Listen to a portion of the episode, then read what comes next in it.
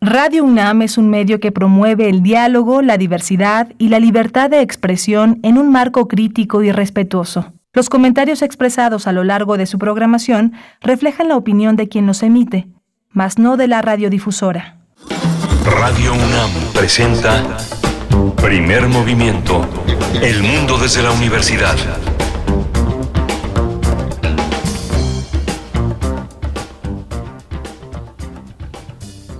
Hola, buenos días. Hoy es el último día de febrero, 28 de febrero. Son las 7 de la mañana con 3 minutos aquí en la Ciudad de México. Estamos enlazados a la gran ciudad de Chihuahua, Ciudad Juárez y Ciudad Cuauhtémoc. Allá son las 6 con 3 minutos. Justamente nos enlazamos de lunes a viernes de 6 a 7 en el horario local, de 7 a 8 en el horario de la Ciudad de México. Hoy está Frida Saldívar allá en la cabina, está en Adolfo Prieto 133 eh, conduciendo todo el timonel de esta, de esta nave. Estamos eh, también, Violeta Berber está en la asistencia de producción, Frida Saldívar en la producción ejecutiva y mi compañera Berenice Camacho en la, en la conducción. Feliz, feliz cumpleaños. Este fin de semana Berenice, años, Berenice, eh, Berenice Camacho cumplió años. Felicidades, Berenice. Muchas gracias, Miguel Ángel Quemain. Un gusto estar aquí. Gracias por esa felicitación. El sábado fue mi cumpleaños. Pues con mucho gusto de estar con ustedes esta mañana de lunes 28 de febrero. Pues sí, ya eh, se nos agota el segundo mes del año 2022. Y pues iniciamos. Tenemos un programa pues muy movido, muy lleno de contenidos, de reflexiones. Así es que vamos a empezar presentando pues este menú de lunes. Estaremos hablando sobre el documental Push. Se titula Push, algo así como Empujar, eh, que es un documento, vamos a estar con su creador, eh, con Fredrik Gerten, director y periodista sueco, ganador del premio del público en el Festival Internacional de Documentales de Copenhague. Este mm, documental que ya ha girado en México, el 2019 se exhibió en Docs MX y se estrena el próximo 10 de marzo en salas nacionales. Así es que, bueno, vamos a estar conversando con su autor. Es un documental que aborda la temática de la especulación inmobiliaria sobre la vivienda urbana, cómo ha avanzado esta especulación, estas condiciones pues que eh, ponen en cuestión crítica el derecho a la vivienda en muchas ciudades, vaya, en las ciudades más importantes del mundo, así es que vamos a estar conversando al respecto, un documental que vale mucho la pena, Miguel Ángel. Sí, muy muy interesante, muy intenso y nos convoca a todos a un movimiento internacional. Vamos a tener hoy las singularidades tecnológicas y TICs, las repercusiones de la guerra en el ámbito tecnológico con Cintia Solís. Ella es socia de Lexinf IT Legal Advisory y es eh, catedrática en diversos espacios del gobierno federal. Hacia la segunda hora estaremos conversando sobre Primavera Bonita, Festival Internacional de Escritoras 2022, que se realizará del primero al 6 de marzo, es decir, ya, ya en esta semana, eh, con un homenaje a la escritora estadounidense Sandra Cisneros. Es una iniciativa de la cual estaremos conversando con Cel Cabrera, escritora, escritora mexicana. Cel Cabrera estará con nosotros en esta mañana. Vamos a tener también el tema de la reforma laboral y los mecanismos de defensa de derechos laborales con Rogelio Gómez Hermosillo. Él es coordinador de Acción Ciudadana frente a la Pobreza, una iniciativa de la sociedad civil organizada integrada por más de 60 organizaciones de todo el país para impulsar acciones efectivas frente a la pobreza y la desigualdad. Y hacia la tercera hora tendremos poesía necesaria en esta mañana. Yo tengo el gusto de compartir una selección poética que va pues eh, todavía acompañando a la cuestión bélica, a la tensión, las tensiones entre Rusia, Ucrania, la OTAN, los Estados Unidos. Bueno, por ahí va una, una cara, digamos que narra también lo que está ocurriendo ya desde hace tantos años en la región de Donbass. Pues bueno, por ahí va la poesía. Vamos a tener también la, la, presencia del Instituto de Investigaciones Sociales a través de Hugo José Suárez, él es investigador titular del Instituto de Investigaciones Sociales de la UNAM y él eh, eh, forma parte de un laboratorio de investigaciones sobre los fenómenos religiosos en México. También dirige una, una, una revista, toma la batuta de una revista que permite conocer, saber, narrar una crónica para los nuevos tiempos. Cerramos con la doctora Clementina Kigua en Biosfera en Equilibrio. El tema que abordará, pues, es para salvar, es una eh, pues condición necesaria para salvar al ajolote de Xochimilco. Es urgente restaurar el lago. Es la manera en la que titula Clementina Kigua su entrega de esta mañana. Ella es bióloga y doctora en ciencias por la Facultad de Ciencias de la UNAM, divulgadora científica eh, desde la revista digital Oikos Más y también lleva en el Instituto de Ecología las redes sociales. Así es que bueno, este es el menú de esta mañana. Quédense aquí hasta las 10 de la mañana el día de hoy. Vamos a ir con nuestra información sobre COVID-19. COVID-19. Ante la pandemia, sigamos informados. Radio UNAM. La Secretaría de Salud informó que en las últimas 24 horas se registraron 72 nuevos decesos, por lo que el número de fallecimientos por la enfermedad de COVID-19 aumentó a 318.086. De acuerdo con el informe técnico que ofrecieron ayer las autoridades sanitarias, en este mismo periodo se registraron 3.519 nuevos contagios, por lo que los casos confirmados acumulados aumentaron a 5.506.105, mientras que las dosis de las diferentes vacunas aplicadas contra COVID-19 suman ya 181.320.042. Los casos activos estimados en todo el país por la Secretaría de Salud son 50.710. Y en información internacional, la Organización Mundial de la Salud recordó ayer que la pandemia de coronavirus sigue suponiendo una amenaza para los ucranianos, sobre todo para los 1.700 personas hospitalizadas por esta enfermedad, los cuales requieren de manera urgente de oxígeno si su situación empeora. Tedros Adhanom, director general de la OMS, y Hans Kluge, director de la sección para Europa, señalaron la importancia de que los suministros médicos de importancia crítica lleguen de manera segura a quienes lo necesitan. También afirmaron que la agencia de la ONU trabaja con sus socios para establecer un tránsito seguro para los envíos a través de Polonia. En información de la UNAM existen diversos mitos del amor romántico que pueden devenir en violencia y ser letales hasta llegar al feminicidio, alertó Daniela Villegas Mercado, especialista en activismo feminista juvenil del Centro de Investigaciones y Estudios de Género, el CIEG de la UNAM. Y justamente eh, al participar en esta sesión a distancia, Café Expreso Red Flags en las relaciones de pareja que organizó la Coordinación de Humanidades de la UNAM, dijo que el chantaje, la mentira, la ley del hielo, celar, culpabilizar, intimidar y controlar a la pareja inician con bromas, con bromas hirientes.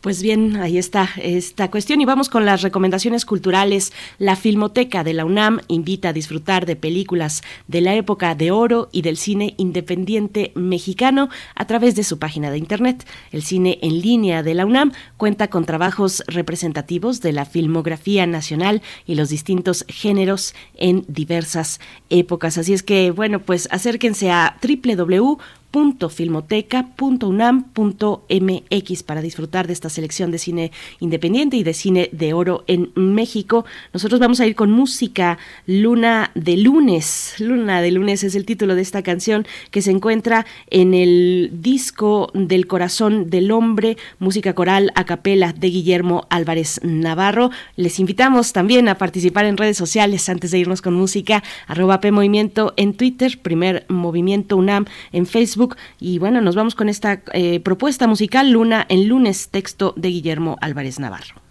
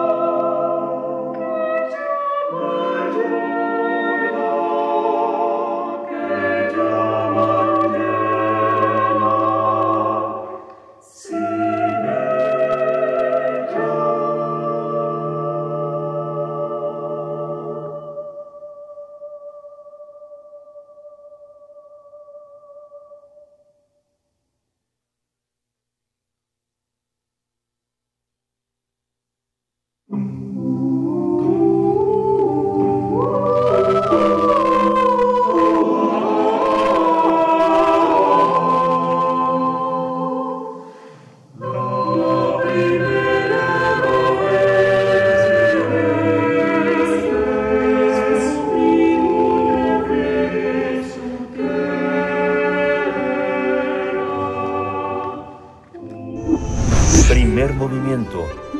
Hacemos comunidad en la sana distancia.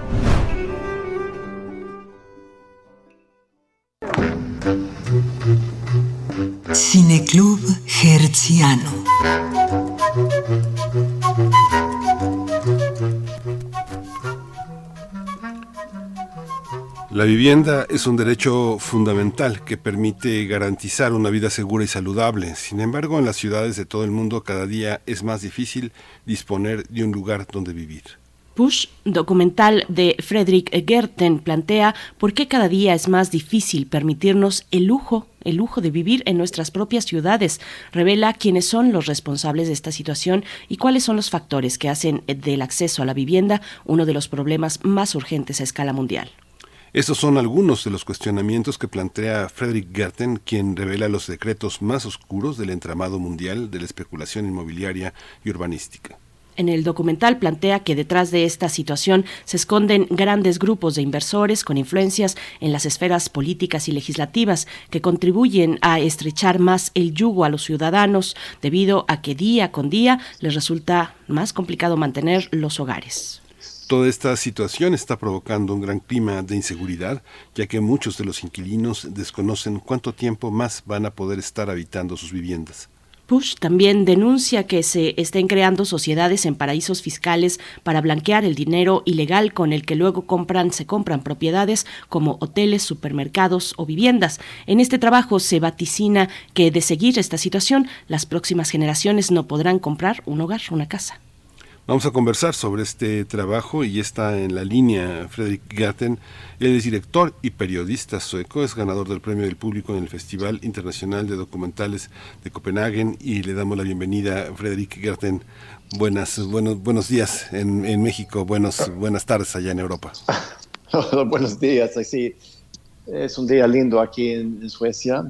Claro que tenemos una guerra muy cerca, por eso un día especial, pero aquí estoy y me alegro mucho que mi documental va, a presentarse ahora en México después, después de la pandemia. Y es interesante que el debate que ya tienen en México sobre la vivienda es un debate que existe en todo el mundo. Es como es el, es el patrón que unifica las ciudades en, todo el mundo.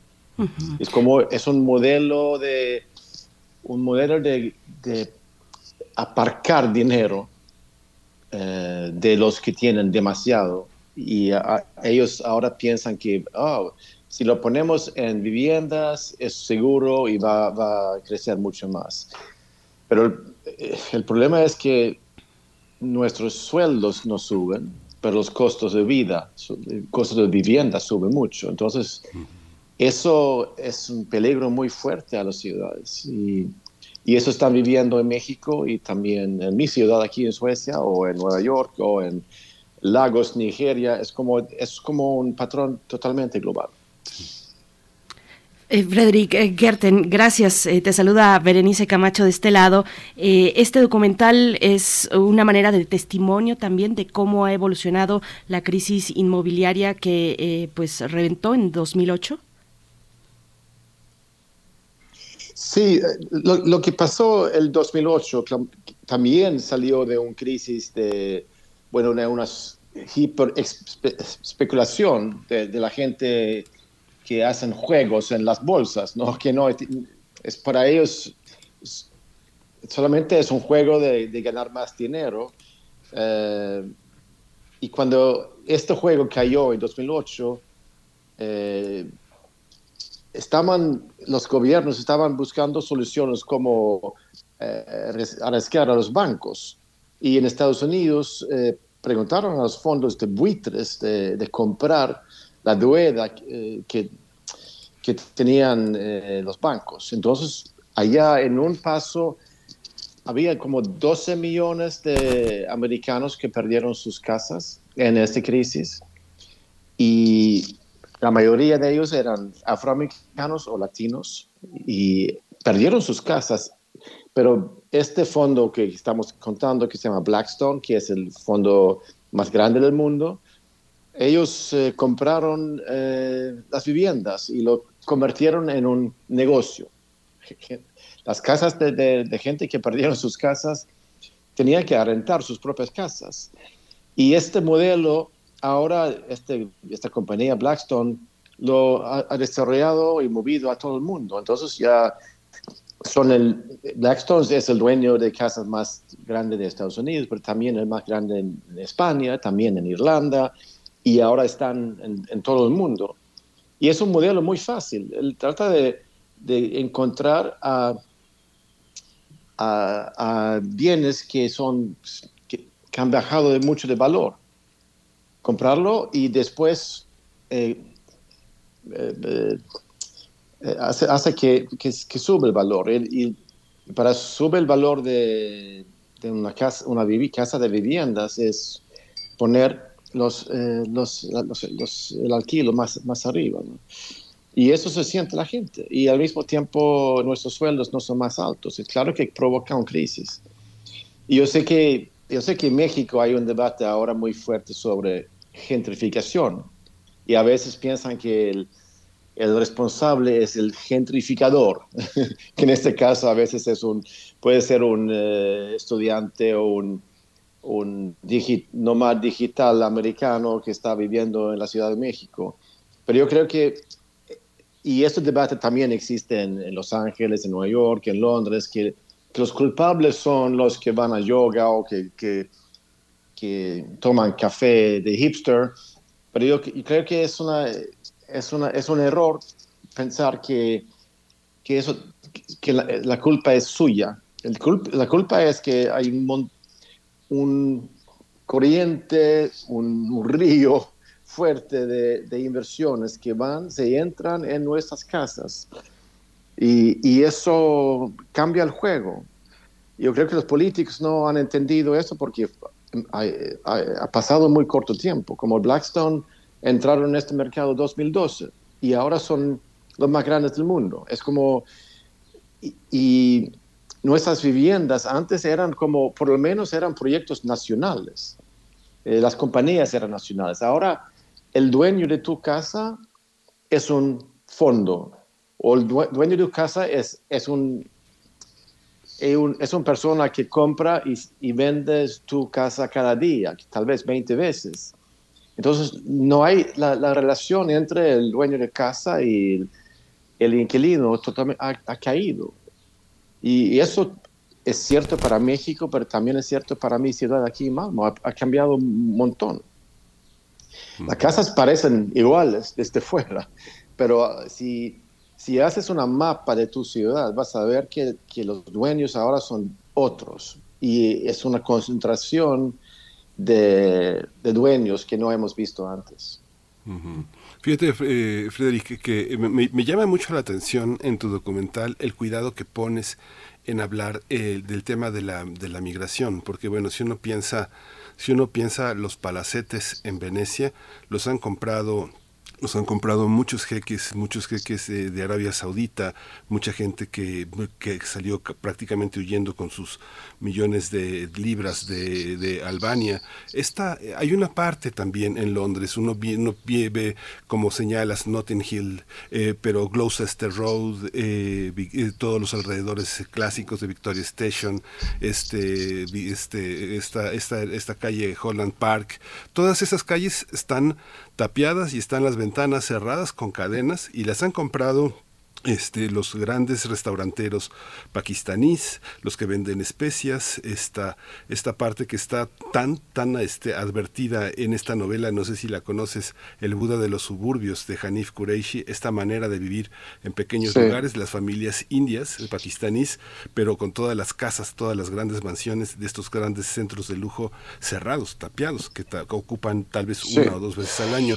Esta parte con esta parte de los migrantes que han comprado todas estas casas, lo mismo pasa en Marsella. En Marsella los grandes inmigrantes se han, se han comprado todas estas, estas viejas casas de Marsella. ¿Cómo, mm. cómo influye? Es, es, peligroso hablar de la migración para no estigmatizarlos o culpabilizarlos de algo, pero ¿cómo funciona? Sabes, sabes que no sé si es migración, es migración de dinero, de no dinero. es migración de personas. Eh, los más ricos hoy no tienen bandera, no, quieren, no, tienen patria. Eh, muchos de ellos compran pasaportes en, varios lados y, y, además ponen su, distribuyen su dinero y sus viviendas en muchos países. No quieren participar en los proyectos nacionales y el resto de nosotros tenemos que quedarnos, ¿no? Este, ser solidarios con nuestra sociedad, ¿no? pero ellos no quieren, no quieren pagar impuestos, no quieren, y además lo que cuenta también, bueno, este, esta zona en Londres es muy interesante porque es, es, muy gráfico, pero lo mismo existe, claro, en todo el mundo. Pero allá entra un montón de dinero y, y eso contamos en, la, en el documental que la mayor parte de esas viviendas son compradas desde un, un paraíso fiscal y también la mayoría quedan vacíos. Y yo sé que esto también, hay, eso también existe en México. Otro estilo de eso es, como se llaman condominios de lujos, que construyen también en todo el mundo. Y, y, hay testimonios de ciudades en todo el mundo que esos condominios se quedan vacíos. Entonces hay los torres oscuros. Ese cuento, yo, yo, sé que también existe en México, en Guadalajara, Guadalajara en otras ciudades, como es, apartamentos de, como un, un, lugar donde aparcar tu dinero. No es para vivir. Y eso yo, yo estuve recientemente en Chile y lo ve lo mismo allí, ¿no? Es como, es, es en todo el mundo. Y si vas a Bangkok, Tailandia, vas a ver lo mismo y echan a un barrio de gente que tal vez habían vivido ahí como 50 años y echan a todos, 2.000 personas, boom, construyen esas torres y después se quedan vacíos, oscuros. Eh, es, es, tan absurdo que también yo, hablé con un arquitecto que me contó una historia que, sabes que los, los baños tienen que, tienes que usar los, eh, los tubos, ¿no? Entonces hay gente que tiene que entrar en cada apartamento para poner, para, para usar, para que el sistema no muera, ¿no? De, los tubos en la tubería en, un edificio. Es como, es, es absurdo y es como el, eh, es, es, un capitalismo eh, que totalmente ha perdido su relación a, a, producir cosas que necesitamos la humanidad. Eh, es, es loco. Frederick, eh, hablamos entonces de un fenómeno pues que rebasa a la cuestión de la gentrificación. Eh, hay especulación eh, a límites pues difíciles de comprender, como estas zonas muertas, estas zonas vacías, fantasmales, en grandes desarrollos de lujo, pero deshabitadas. ¿De qué estamos hablando? ¿Ya nos es suficiente la noción de gentrificación para explicar lo que está ocurriendo? No, para mí gentrificación es una, una expresión que no cubre muy bien lo que está pasando. Eh, y además, si usamos esta palabra, gentrificación, significa que hay un gentrificador. Y entonces, tú te apuntas a un estudio de yoga, te apuntas a una galería de arte. Es que eso no es entender lo que está pasando. Claro que hay siempre ha sido como una gentrificación en, ciudades, donde un barrio va, va, bueno, puedes andar en dos direcciones, ser más pobre, ser más rico. Es, es normal que hay un, hay un movimiento entre ciudades. Pero eso es otra cosa, es mucho más fuerte, un problema eh, muy distinto. y eso explica también en el documental la profesora Saskia Sassen, que es un, que es un experto global de eso y, y, trata de, de inversiones, mil, millones, billones de, dólares que entran en, el, espacio. Y no, no, porque si hablamos de gentrificación, hablamos de, de, personas que hacen cosas. Eso es un mercado financiero que está buscando dónde su dinero puede crecer mejor. Eh, es, y de, eso debemos discutir. Y eso también en México es muy visible también. Entonces no es... Eh, los problemas que tienen ustedes en México son los iguales que existen en Londres, o existen en Suecia, o existen en París, o existen en, en Tailandia, o, o en Chile. Y yo creo que vale la pena empezar a hacer como un mapping, tratar de entender tu ciudad. ¿Quiénes son los nuevos dueños de, de tu ciudad? Es muy interesante cómo sigues a, bueno, sigues a, Leilani Farah, que es una abogada, una activista canadiense, tan lejos Canadá aparentemente de todo el orbe eh, de Europa, y a Saskia Sassen, que es una, que bueno, yo la, escucho y no dejo de pensar en, en Richard Sennett y en este gran proyecto que empezó con este gran libro que anunciaba todo esto, que es el declive del hombre público. La gente en las ciudades podría vivir en, dos por dos metros, pero sabía que tenía toda una serie de posibilidades de vivir en las ciudades, los parques, las bibliotecas, los centros de reunión, las cinematecas, pero de pronto se convirtió todo en, una especie de negocio. Y, la caída del muro lo marcó, o sea, uno veía el viejo Berlín occidental, hoy no sé, este, la, la Friedrichstrasse que atraviesa las dos Alemanias, la Alexanderplatz, este, todo es este, un escenario de oficinas, de grandes marcas, de todo. E, esa parte es real, las ciudades dejaron de ser ciudades para las personas para convertirse en las ciudades de las marcas, dejaron de tener una vida, una vida nocturna para convertirse en, en, ciudades donde está solo abierto el McDonald's y, y, los barrios de servicios sexuales. ¿Esa parte sí es gentrificación o no? Sí, pero es, es financialización, es como eh, es, es una, hay una, una, palabra más fuerte, ¿no? que trata de, de, finanzas que entran. Em, y yo creo que necesitamos cambiar el lenguaje para poder compartirlo. Um, pero, lo, de lo que dices, lo que está pasando en Berlín es cierto. Pero, ¿sabes? Porque lo, que tú cuentas ahora es que es el precio que pagan las comunidades en, las ciudades pierden su identidad. A veces convierten a como aparecen como en aeropuertos, ¿no? En las ciudades. Partes de Londres han perdido su vida. Porque si los ricos compran todo y no viven allá, también salen los restaurantes, los pequeños negocios salen. Entonces la cultura de, de, esa ciudad muere. Y eso es, es un precio muy alto. Pero también existe resistencia. en Berlín es como un ejemplo muy, muy fuerte. La resistencia es, es, es muy fuerte y muy bueno organizado. Entonces, yo creo que también por eso mi, mi, documental está usado mucho en muchas ciudades como base de discutir qué vamos a hacer.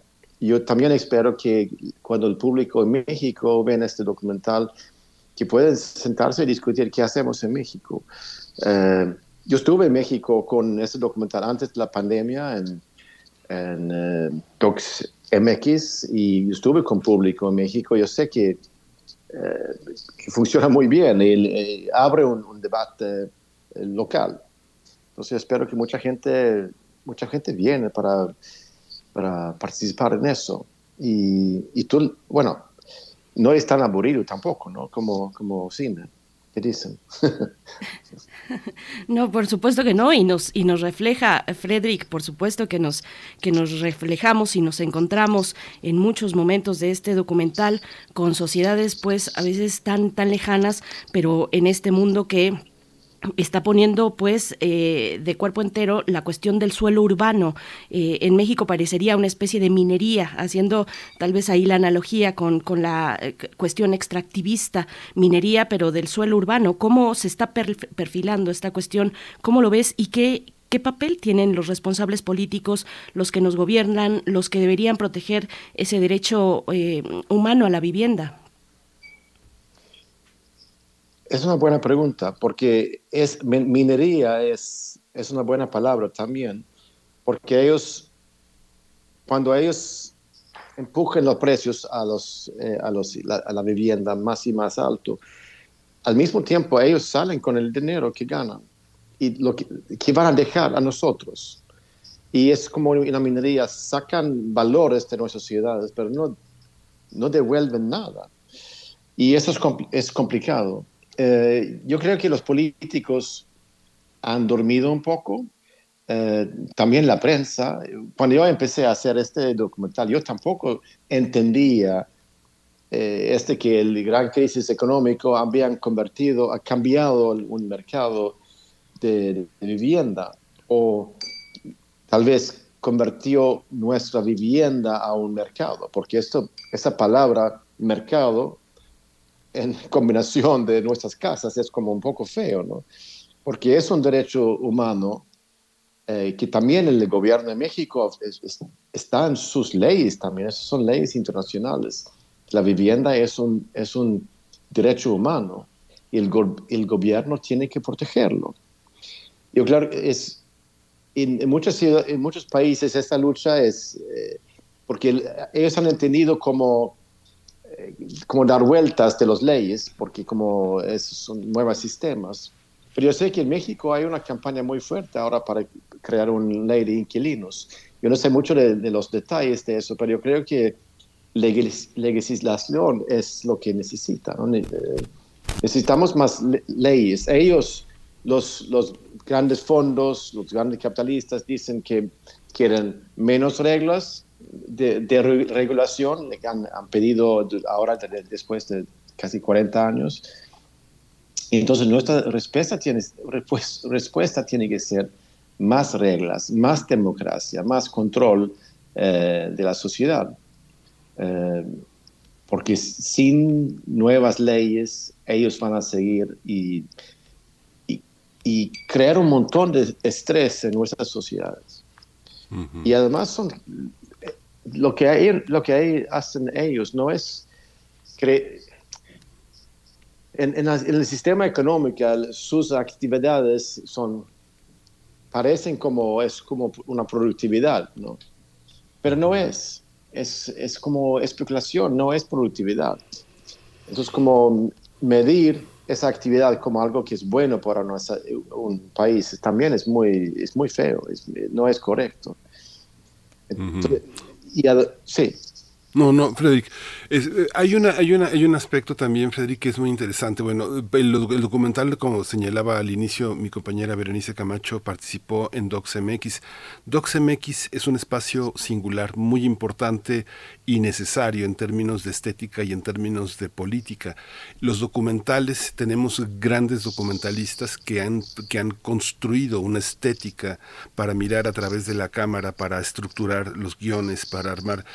Es difícil, por ejemplo, en la enseñanza del cine, distinguir quién es un documentalista y quién es un periodista tú te presentamos como un periodista y la manera en la que articulas eh, toda, la, toda la visión, todo este seguimiento con Leilani Fara, que es una abogada, no es una reportera, es una mujer que entrevista, que conversa, que pregunta, pero no es una reportera, no es una periodista, pero está conducida a través de la cámara de un periodista. ¿Cómo distinguir hoy esas fronteras entre el documental y, y, el, y el y el periodismo. De alguna manera este documental es una invitación a quienes han estudiado periodismo, a quienes practican el periodismo, de desarrollar cosas de largo aliento y a través de la y a través de lo audiovisual, de la, de la lente. Cuéntanos un poco esta, mm. esta dualidad, eh, Frederica. Bueno, cuando, yo estoy haciendo este documental, no, no, no pienso que soy periodista. Claro que mi, como yo estuve periodista hace 20, 25 años, eh, entonces yo solamente he hecho documentales durante 25 años, pero claro que el periodismo nos da mm, herramientas para entender cosas, ¿no? Eh, pero, pero para contar una historia como esta necesitas eh, un equipo fuerte de cine, porque trata de... Eh, bueno, trata de crear un, como un viaje. Tú entras en este documental y abrimos en un bar en Toronto donde están eh, tocando música y hablando y es un, es un, es un encuentro de una comunidad durante, que tiene esa presión. Y de ahí salimos. Es un viaje eh, y, el, y el público tiene que estar dentro de este viaje todo el tiempo. Y además, periodistas gusta mucho montón de detalles e informaciones. En cine tienes que ser, escoger muy mejor lo que quieres contar. Eh, si pones demasiados datos, vas a perder el, público. Entonces, tienes que elegir muy bien lo que, lo que cuentas y para también contar, contar otra historia. Yo creo esta eh, perspectiva que tengo yo es como, como subo un poco para buscar una perspectiva global. Eh, y yo creo que es, y a veces la gente hace eso en libros, pero libros es otra cosa, porque tienes 500 páginas eh, y nosotros no.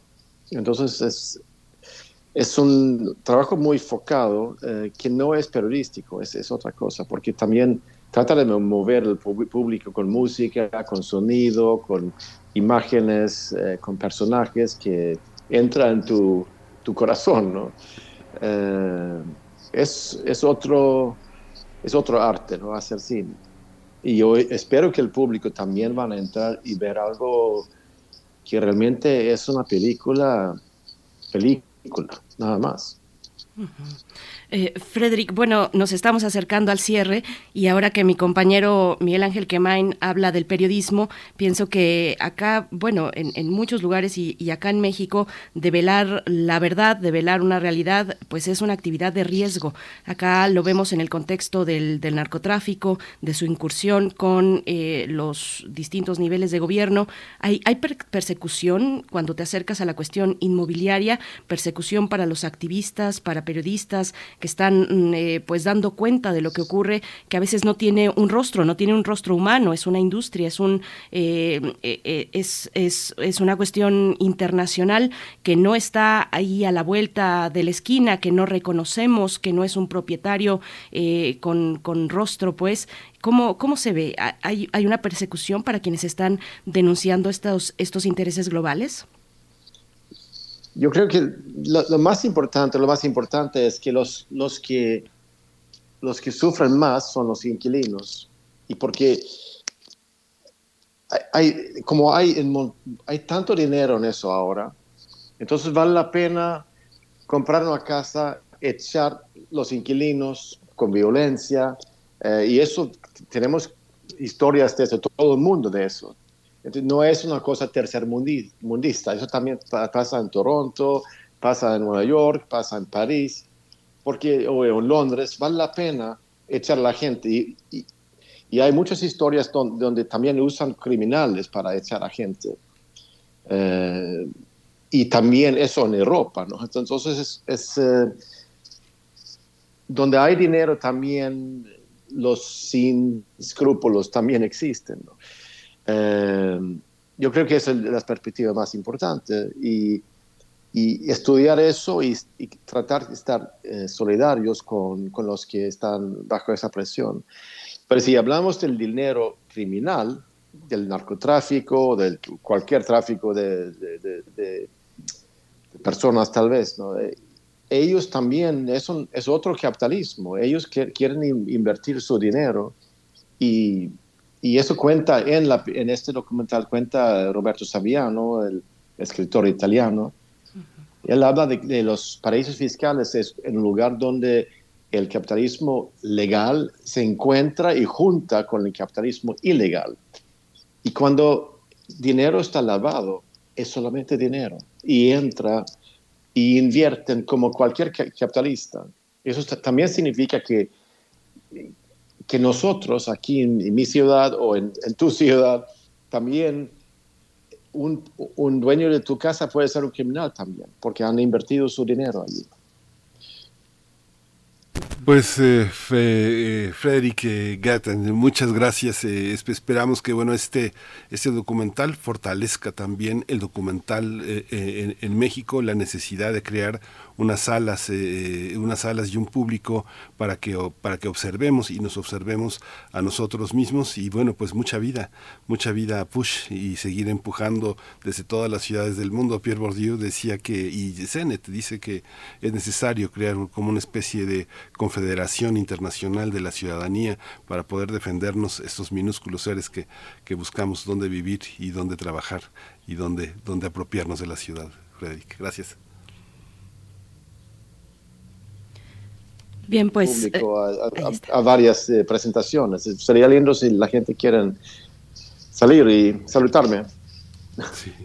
Perfecto, claro que sí. Eh, estará en cines, en salas de México a partir del 10 de marzo, o sea, ya en próximos días podremos ver este documental Push en, nuestro país. Muchas gracias, eh, Freddy Kerten, por esta participación y pues bueno, por este trabajo, por este trabajo que nos lleva a plantearnos pues para quién son las ciudades, como se dice en el mismo documental, quién va a vivir en las ciudades. Es una cuestión de presente y de futuro. Gracias, Frederick. Muchas gracias. Muchas gracias. Vamos a ir, vamos a ir con música, vamos a escuchar en esta, esta mañana los destellos de Guajira psicodélica.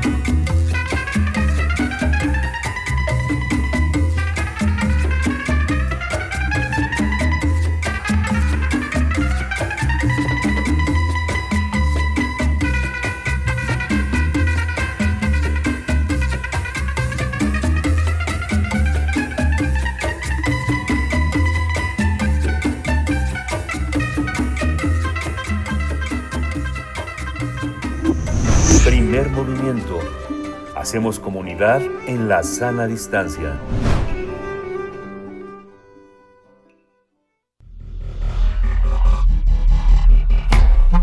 Singularidades tecnológicas y TICs. Estamos en presencia ya de Cintia Solís, socia del despacho Lex Legal Advisory, catedrática de la Secretaría de, Marina y del Instituto Politécnico Nacional, para hablar de las repercusiones de la guerra en el ámbito tecnológico. ¿Cómo estás, querida Cintia Solís? Bienvenida a Primer Movimiento. Berenice, ¿cómo estás? Muy buen día, Miguel Ángel, ¿qué tal? Buenos días. Cuéntanos, por favor. Pues bueno, muchos elementos corren en torno a este momento desafortunado de la tensión bélica en Rusia con Ucrania, la OTAN, Estados Unidos. ¿Cómo se ve desde la tecnología, Cintia?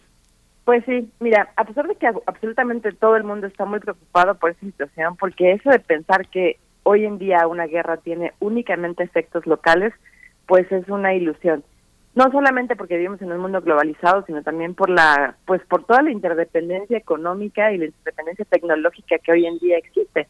Y creo que una gran eh, incógnita, una gran diferencia que tenemos hoy en día con otro tipo de guerras, incluso con la Segunda Guerra Mundial, es que hoy en día tenemos una gran dependencia tecnológica y eso significa que pues lo que puede afectar o lo que antes afectaba de una forma un poco más regional, pues puede tener un impacto mundial. Y eso lo estamos viendo hoy en día con el tema, con dos temas principalmente. Uno es el de los ciberataques, eh, que incluso podrían llegar eh, pues a México. Y ahorita hago una explicación de cómo podríamos, de cómo México podría estar afectado. En realidad, el, el, tema es estando monitoreando eh, las últimas 24, 30, 36 horas de los ataques que están saliendo de la ciudad de Moscú hacia el resto del mundo, es impresionante, de verdad, la cantidad de, pues de alertas de ciberataque que salen de, ciber, de, de, Moscú. Eh, no precisamente van dirigidas a México, sino tienen direcciones distintas, pero es algo como si lo vieran, si lo vieran eh, sería como gráficamente como si fuera una lluvia a la inversa, ¿no? Pero está tremendo. Y tan así que obviamente pues hace 24 horas España, el gobierno español, le pidió a sus funcionarios que literalmente hicieran cambio de contraseñas y que incluso desconectaran los equipos para prevenir posibles ciberataques ante la crisis de Ucrania. Eh, igual, eh, desde el 24 de febrero, pues las autoridades francesas han pedido eh, incluso que pues haya una estrategia más fuerte y le pidieron también a la Agencia Nacional de Seguridad y Sistemas de Información que por favor eh, pues se pusieran en vigilancia por la atención internacional que existe. Eh, de igual manera, ya, ya centrándolo aquí en México, bueno, pues habría que reforzar obviamente todas las estrategias que tenemos para proteger las infraestructuras críticas, porque México ya fijó su postura, ¿no? De alguna u otra manera, México ya condenó esta invasión y eso nos puede poner también en riesgo. Sobre todo porque no es necesario que literalmente se manden tropas, ¿no? Podemos ser víctimas de un ciberataque que se esté orquestando desde cualquier parte de Rusia eh, o el mundo en apoyo a Rusia y eso sería también un tema catastrófico para para nosotros digo sobre todo porque nos, nos podrían dejar sin eh, suministro de, de cuestiones básicas como luz internet etcétera entonces vemos cómo pues está bastante complicado ¿Cómo, ¿Cómo, nos cuidamos sin caer también en, en la paranoia, sin eh, pues con, con una conciencia crítica, pero eh, sin, sin los excesos? Cintia, ¿cómo lo hacemos? Pues eh, la verdad es que hoy en día mmm, estamos mucho, o sea, respecto a las infraestructuras críticas, pues tenemos que confiar en, en que estas entidades gubernamentales, por ejemplo la CFE, PMX, eh, pues que el IFT promueva también, ¿no? Tener mejores protocolos de respuesta a ese tipo de incidentes y no hay mucho que nosotros podamos hacer. Ahora, de lo que sí podemos hacer, bueno, pues principalmente tener eh, buenos respaldos, también igual estar cambiando nuestras contraseñas, tampoco es tan grave lo que lo que este pues o tan complicado, sofisticado lo que podríamos hacer. Eh, otra cuestión que también está, se está viendo afectada y esto también puede afectar a México es el tema de la economía. Como saben, pues se ha eh, algunos bancos rusos se les ha retirado o se ha expulsado de este sistema internacional conocido como SWIFT, que es un sistema que permite llevar a cabo transacciones eh, financieras. Es decir, que si, por ejemplo, algunas empresas mexicanas tenían deudas con empresas rusas y que le iban a hacer algún tipo de transacción de transferencia internacional, no lo van a poder hacer.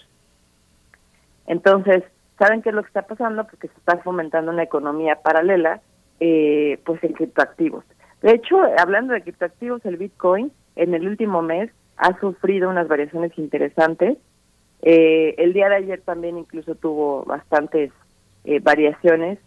Y eso eso es porque bueno tuvo una caída impresionante o bueno fuera fuera digamos de, la tendencia que estaba llevando desde aproximadamente el 15 de febrero y cayó por ahí del 21 y luego volvió a caer el 23 y ahorita se va estabilizando. O sea eh, al final es algo que también está teniendo impacto en el tema económico pero por otro lado se están convirtiendo eh, los criptoactivos en una alternativa para poder solventar este tipo de deudas o, poder adquirir algunos bienes indispensables, porque si no tienes este sistema para hacer pagos internacionales, pues están cayendo muchísimas transacciones, no está pudiendo poder, o sea, la gente que estaba en Rusia, a turistas, por ejemplo, que usan eh, tarjetas de crédito internacionales, probablemente no pasen sus tarjetas y tengan que hacer pagos en efectivo, pero tampoco puedan sacar dinero en el cajero, o sea, se está volviendo algo con impacto internacional.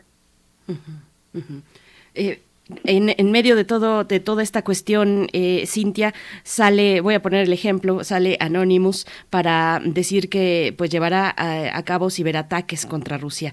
¿Con qué, con qué seriedad, cómo, estimamos este tipo de cuestiones? ¿Con qué seriedad tomarnos a, anuncios que, que, realiza una, un ente como, como Anonymous? ¿Cómo lo ves?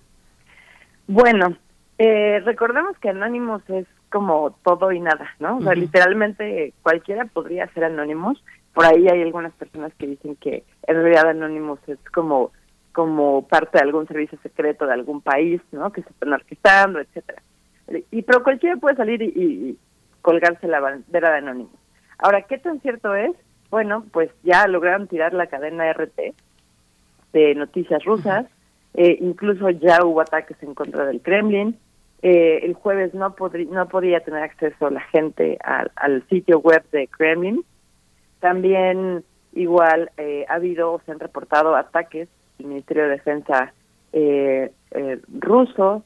Entonces, de alguna u otra manera, el hecho de que ya se haya lanzado este pues este anuncio en Twitter a través de bueno a través de Twitter de que Anonymous está de regreso y que condena y que va directamente, ya le, ya le, lanzó esta eh, amenaza de ciberguerra directamente a Vladimir Putin y dijo, vamos a llevar una, una ciberguerra en contra del presidente, eh, pues yo creo que hay que tomarse bastante en serio.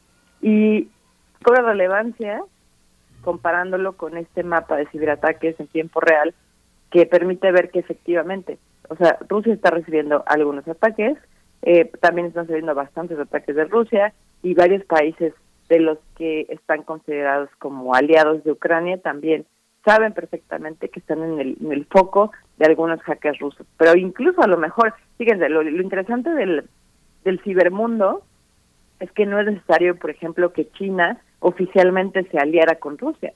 China puede tener igual en este momento un grupo de ciberatacantes eh, teniendo como objetivo a lo mejor países como Estados Unidos o, algunos países europeos, y no tiene abiertamente que decir que está eh, favoreciendo a Rusia.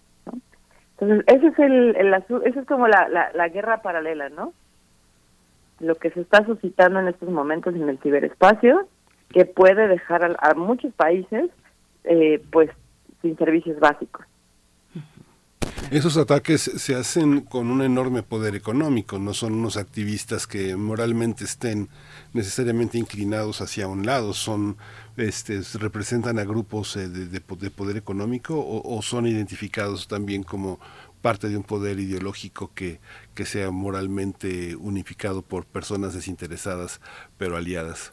Pues son ambas cosas, porque algo interesante en el ciberespacio y que es como comenzaron los primeros ataques de anónimos, es con convocatorias públicas. Entonces, literal, cualquiera de nosotros se puede unir a, a, cooperar en un ciberataque orquestado, por ejemplo, un ataque de negación de servicios, ¿no? Literalmente, en sus albores, Anónimos lo que hacía era publicar o sea, una especie como de convocatoria de todos, vamos a entrar a tal hora, a tal sitio para tirarlos, ¿no? Realmente no se necesitaría tanto poder económico ni tampoco tanto conocimiento, ¿no? Sería cuestión obviamente de utilizar algunas armas que, bueno, algunas herramientas que no son tan, tan sofisticadas y que pueden ayudar a llevar a cabo un ataque de negación de servicios, por ejemplo, ¿no? Sin embargo, este tipo de ciberataques que hemos estado viendo en las últimas fechas desde que se estaba medio declarando la guerra contra Ucrania, vemos que sí pueden ser mucho más sofisticados y que están saliendo desde un mismo punto, por lo que ahí sí Miguel Ángel se podría considerar la razón. Seguramente están trabajando y por eso está esta teoría de que probablemente son agencias de inteligencia o son grupos con cierto poder económico y están trabajando desde un mismo lugar, físicamente hablando, ¿no? Pues pueden ser, pueden ser de las, pueden ser cualquiera de las dos. Eh, en realidad podría ser un movimiento que se orquestara, digamos, a nivel internacional y que nos convocaran a todos los que quisiéramos. Eh, Obviamente estos convocatorios se hacen en la Deep Web y quien quiera pues se va a sumar, pero en este momento es altamente probable que sea o que esté saliendo desde algún país, que incluso sea un gobierno o incluso algún tipo de, de pues de asociación terrorista, no sabemos.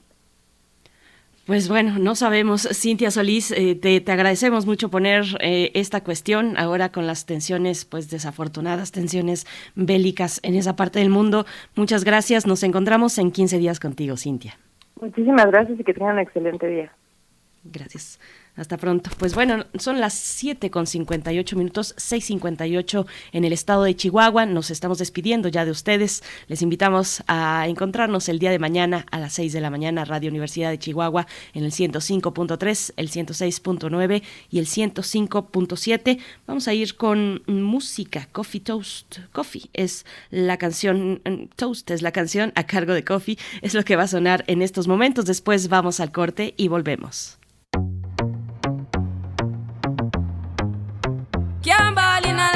Man. Go on with it, but go on with it. Yo, Izzy, are you kidding me? Toast, yeah. Mm, yeah. So we are coming in with a force, yeah. Blessings we are reap and we coursing on full. Oh, we not rise and boast. Yeah, we give thanks like we need it the most. We have to give thanks like we really supposed to be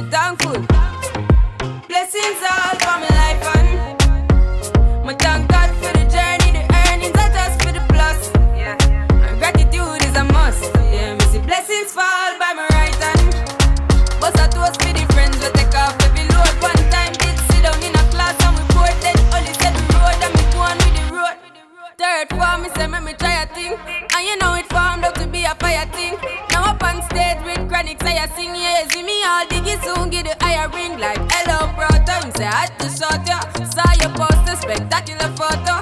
Keep it burning, yes, that's the motto. If me the butter pass through your soul to can't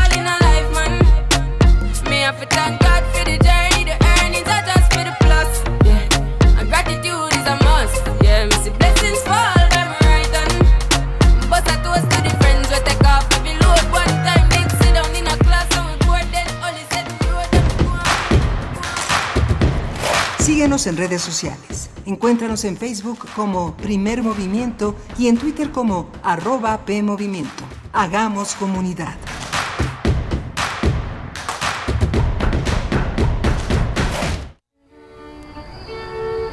Una noche de San Juan, ella deja su mundo de opulencia para adentrarse al de Juan, su sirviente. Un encuentro que será trágico para ambos. No se estará pensando Yo no, pero los demás sí. que, que estoy enamorada del mayordomo. Yo no es que sea ningún engreído, pero se sabe que esas cosas pasan.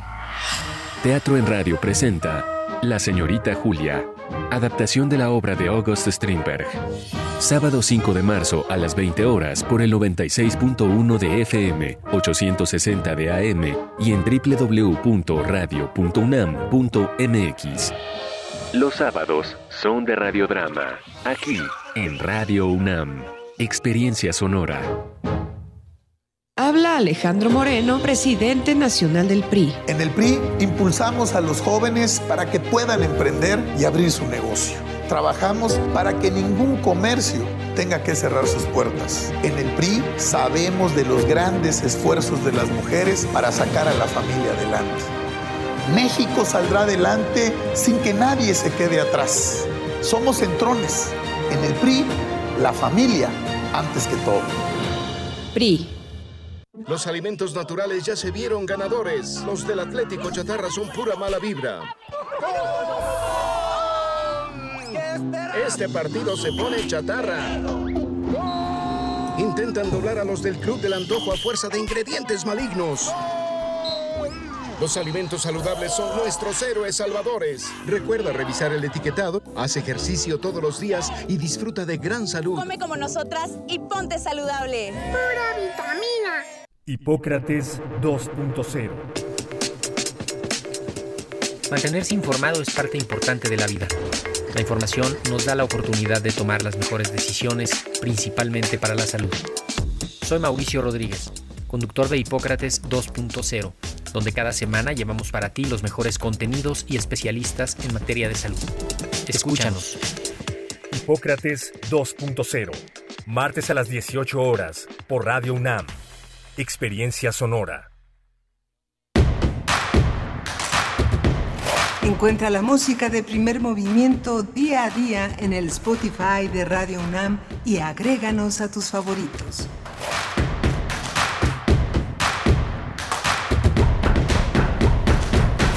Ya estamos de vuelta en primer movimiento, queridos amigos y amigas de la audiencia. Gracias por permanecer aquí a la escucha en el 96.1 de la frecuencia modulada, en el 860 de AM y en www.radio.unam.mx. Emisión del lunes, lunes 28 de febrero de 2022. Ya son las 8 con 4 minutos. Iniciamos nuestra segunda hora de transmisión que está comandada por Frida Saldívar en la producción ejecutiva. Socorro Montes esta mañana en los controles técnicos. Aquí en la cabina de Radio UNAM en Adolfo Prieto 133 Colonia del Valle y nos enlazamos también con la Radio Nicolaita en Morelia en el 104.3 de la frecuencia modulada para enviarles saludos y hacer comunidad con la Universidad Michoacana de San Nicolás de Hidalgo. Miguel Ángel Quemain en los micrófonos. ¿Cómo estás, Miguel Ángel? Hola Berenice Camacho, buenos días. Buenos días a todos nuestros radioescuchas. Eh, tuvimos una mañana interesante con Frederick Gerten que va a estrenar este estupendo documental que se llama Push, un documental sobre la crisis global de la vivienda y la especulación inmobiliaria a través de un lente y de, de, una, de un activismo internacional muy poderoso para recuperar ese derecho que parece en peligro en, varias, en varios puntos del planeta. Él es director y periodista sueco, le hablamos a, a, Suecia, él ganó el premio del público en el Festival Internacional de Documentales de Copenhagen. Es interesante escucharlo, escuchar esta, esta, este detalle sobre la especulación inmobiliaria como atraviesa de una manera este transversal justamente este este espacio que no es migración no es eh, simplemente gentrificación sino muchas cosas eh, periféricas que explican un fenómeno del que pues sí, somos víctimas todos. Un fenómeno eh, en, en, los contextos de urbanización, esta crisis inmobiliaria, esta cuestión de la especulación, pues bueno, la presencia de, de, las personas prácticamente significa un gran obstáculo para los intereses de desarrollos inmobiliarios que, que de nuevo pues no, no, tienen, no tienen rostro humano, no tienen esa posibilidad de gestionar, de acordar, sino que llegan y, y, y pues arrasan, arrasan con espacios donde había antes comunidades. Es interesante pues ver cómo, sin, sin romantizar, porque es difícil la cuesta arriba que tienen las comunidades o que tenemos como comunidades para eh, pues hacer frente a estos embates donde muchas veces pues las autoridades no están haciendo el trabajo de proteger el derecho a la vivienda. Así es que bueno, pues sí, muy interesante va a estar a partir del 10 de marzo de 2022, 10 de marzo de este año en salas de cine en México este documental Push. Es, es muy interesante, muy, muy bien realizado, es, excelente, ¿verdad? Eh, lo, lo, disfruta uno mucho en, en, la medida de esas posibilidades. No es un disfrutar, sino es un mantenerse con, con una atención sobre una narrativa que va desarrollando eh, el autor eh, Friedrich eh, en, este, en este documental, Friedrich Gerten. Bueno, pues ojalá tengamos oportunidad de, de seguirle la pista ya cuando se estrene el 10 de marzo en Salas de México, Miguel Ángel. Sí, vale muchísimo la pena. Y hoy vamos a tener en el menú de esta hora, eh, que le damos también la bienvenida a la Radio Nicolaita, vamos a tener el tema de eh, Festival Internacional de Escritoras 2022, Primavera Bonita. Lo organiza Cel Cabrera. Ella es escritora y se ha preocupado por participar, por hacer participar a una gran comunidad de lectores, de escritoras en torno a, una, a un festival internacional que es en homenaje a Sandra Cisneros, una escritora que desde los años 80 empezó a descollar de una manera extraordinaria. Sandra escribió una novela que es un, un, espacio, una, una, un repertorio de señales simbólicas que es Mango Street, una novela que ha circulado en muchos, en muchos idiomas y que muestra lo que significa ser emigrante, lo que significa estar en ese mundo bífido de las dos eh, lenguas y es una de las escritoras eh, chicanas más importantes de la segunda mitad del siglo XX. Tendremos también en nuestra nota nacional una conversación con Rogelio Gómez Hermosillo, coordinador de Acción Ciudadana frente a la pobreza, para hablar de la reforma laboral y los mecanismos de defensa de derechos laborales. Muy interesante viene esta cuestión con Rogelio Gómez Hermosillo, así es que quédense aquí en Radio UNAM. Rápidamente, eh, solo eh, dar lectura de algunos comentarios que nos hacen llegar en redes sociales. Dice Selene Velázquez con respecto al documental de Push, dice ella, claro, va más allá de la gentrificación, es especulación inmobiliaria que lleva décadas y apenas ahora lo estamos viendo en forma de torres pero desde antes estaba ligada incluso con la violencia en los centros que lograron seguir desalojando a la gente a través del miedo. Selene Velázquez, gracias por, por esta participación. Pues bueno, eh, mm, seguimos, seguimos leyéndoles en redes sociales, arroba P Movimiento en Twitter, primer Movimiento UNAM en Facebook. Vámonos ya para hablar de la Primavera Bonita, Festival Internacional de Escritoras 2022. Primer movimiento Hacemos comunidad con tus postales sonoras. Envíalas a primermovimientounam.gmail.com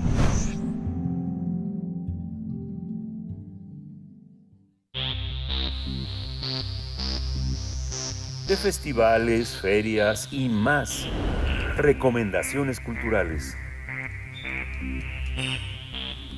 El Festival Internacional de Escritoras Primavera Bonita es una iniciativa de la editorial Los Libros del Perro que se llevará a cabo de, a partir de mañana y hasta el 6 de marzo.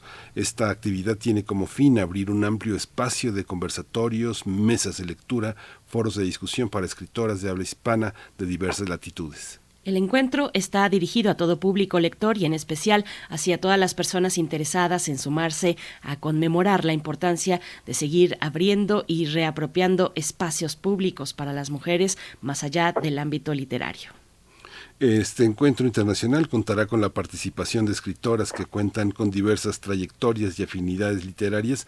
Además estarán presentes narradoras, poetas, ensayistas, gestoras y promotoras culturales con perfiles sobresalientes en nuestro campo literario. Entre las más de 80 participantes está Sandra Cisneros, se le hace un, un homenaje de hecho en el festival, eh, eh, Kira Galván, Ana Velarde, así como Viri- Viridiana Carrillo. Cabe destacar que este 2022 el Festival Internacional de Escritoras Primavera Bonita se realizará en homenaje, como ya lo hemos dicho, a la escritora chicana Sandra Cisneros. Vamos a conversar sobre este festival organizado por la editorial Los Libros del Perro y está con nosotros la escritora Cel Cabrera. Estamos aquí, Cel, eh, Berenice Camacho y Miguel Ángel Camán. ¿Cómo estás? Buenos días. Buenos días, Miguel Ángel Berenice. Qué, qué alegría estar platicando acerca de este festival que estamos armando con todo el amor y con toda la disposición de que salga muy bien. Es una verdadera alegría, lo dices así, lo dices bien, Cel Cabrera, gracias por estar aquí. Pues cuéntanos, ¿cómo nace esa iniciativa? ¿Cómo nace esta iniciativa? Seguimos teniendo necesidad de procurar espacios que promuevan el trabajo literario, que visibilicen el trabajo escritural de las mujeres. Cuéntanos, ¿cómo, cómo surge? Por supuesto, sigue habiendo una deuda hacia el trabajo de las mujeres, es una deuda de años en la, en la que los espacios han sido limitados, en la que la literatura escrita por mujeres ha sido vista como algo menor, como algo que no nos compete a todos y a todas. Y entonces, bueno, esta iniciativa nace justamente como una respuesta a tantas cosas, tantas violencias sistemáticas, tanta invisibilización en torno a la, a la voz de las mujeres, al trabajo literario de las mujeres. Y bueno, nació el año pasado de manera virtual, había mucha incertidumbre en cuanto a la pandemia y quisimos hacerlo virtual.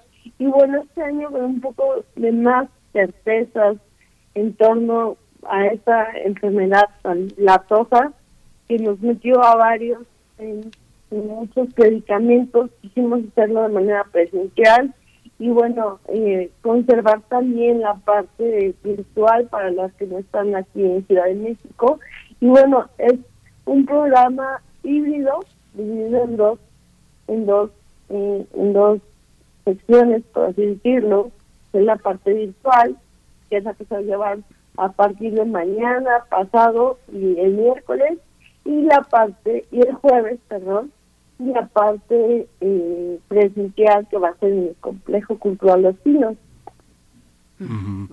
Es muy interesante, bueno, eh, lo- la, la figura homenajeada es, es, eh, es- es central, una mexicana, una mujer de herencia mexicana que está lejos, justamente Mango Street, una novela que fue conocida en los ochentas, pero que después eh, entró en una, en una especie de oscuridad, se iluminó eh, constantemente en Estados Unidos, es un baluarte para, para muchas personas que han crecido siempre al sur, al sur de todo, al sur de los beneficios, al sur de los privilegios, y Sandra Cisneros, con siete hermanos, este, ha sido el, una historia de un enorme éxito, ella dirigió también en Texas este centro para, para las artes, fundamentalmente ella lo puso muy de literatura en, un, en un estado donde el dios es el petróleo y el dinero. ¿Cómo, ¿Por qué decidieron ser eh, Sandra Cisneros?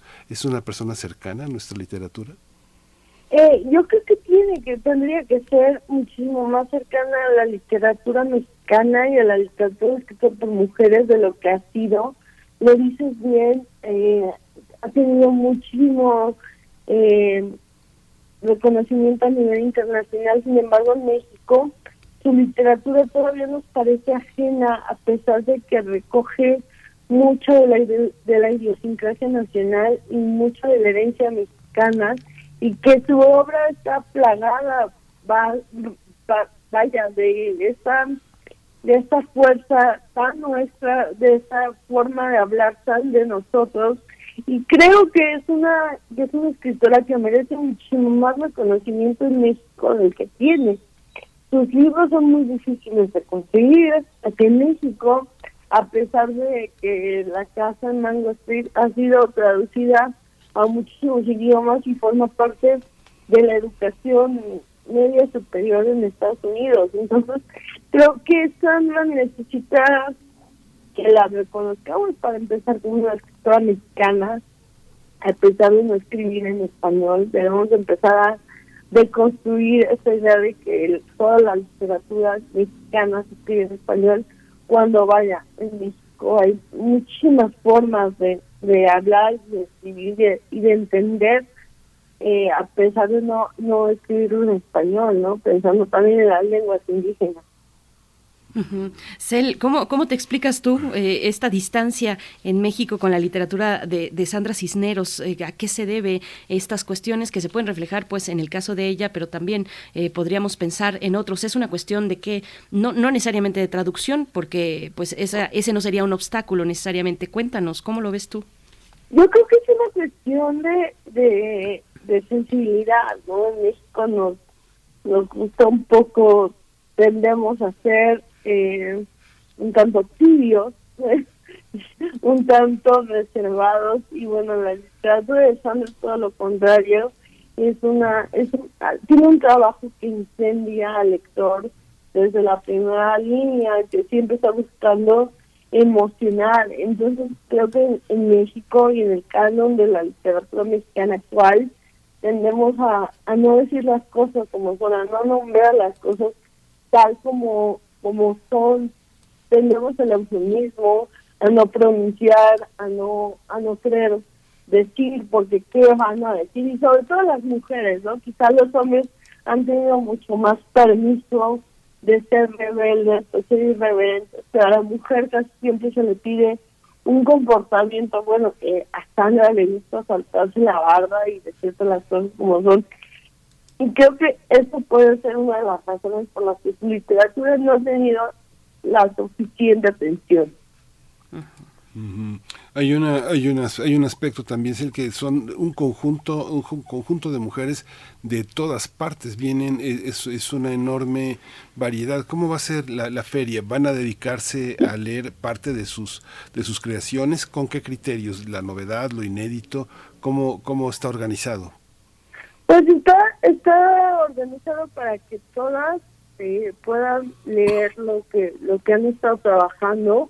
Hay autoras nuevas como las escritoras, las poetas que conforman Novísimas, que es una antología que desde hace dos años he estado impulsando eh, a través de la editorial, por supuesto, y también escritoras publicadas que acaban de publicar, como Aura García Junco, como Laura Baeza, como Lola Ancira. Entonces, bueno, hay una variedad para que tanto puedas conocer autoras novísimas e inéditas como autoras que están haciendo bastante ruido dentro de las novedades editoriales, y autoras que ya llevan muchísimo tiempo como Encia Verducci, Obed Alonso, Roxana Elbridge, vaya, Julia Santibáñez, que vaya, son autoras que llevan ya una trayectoria larga.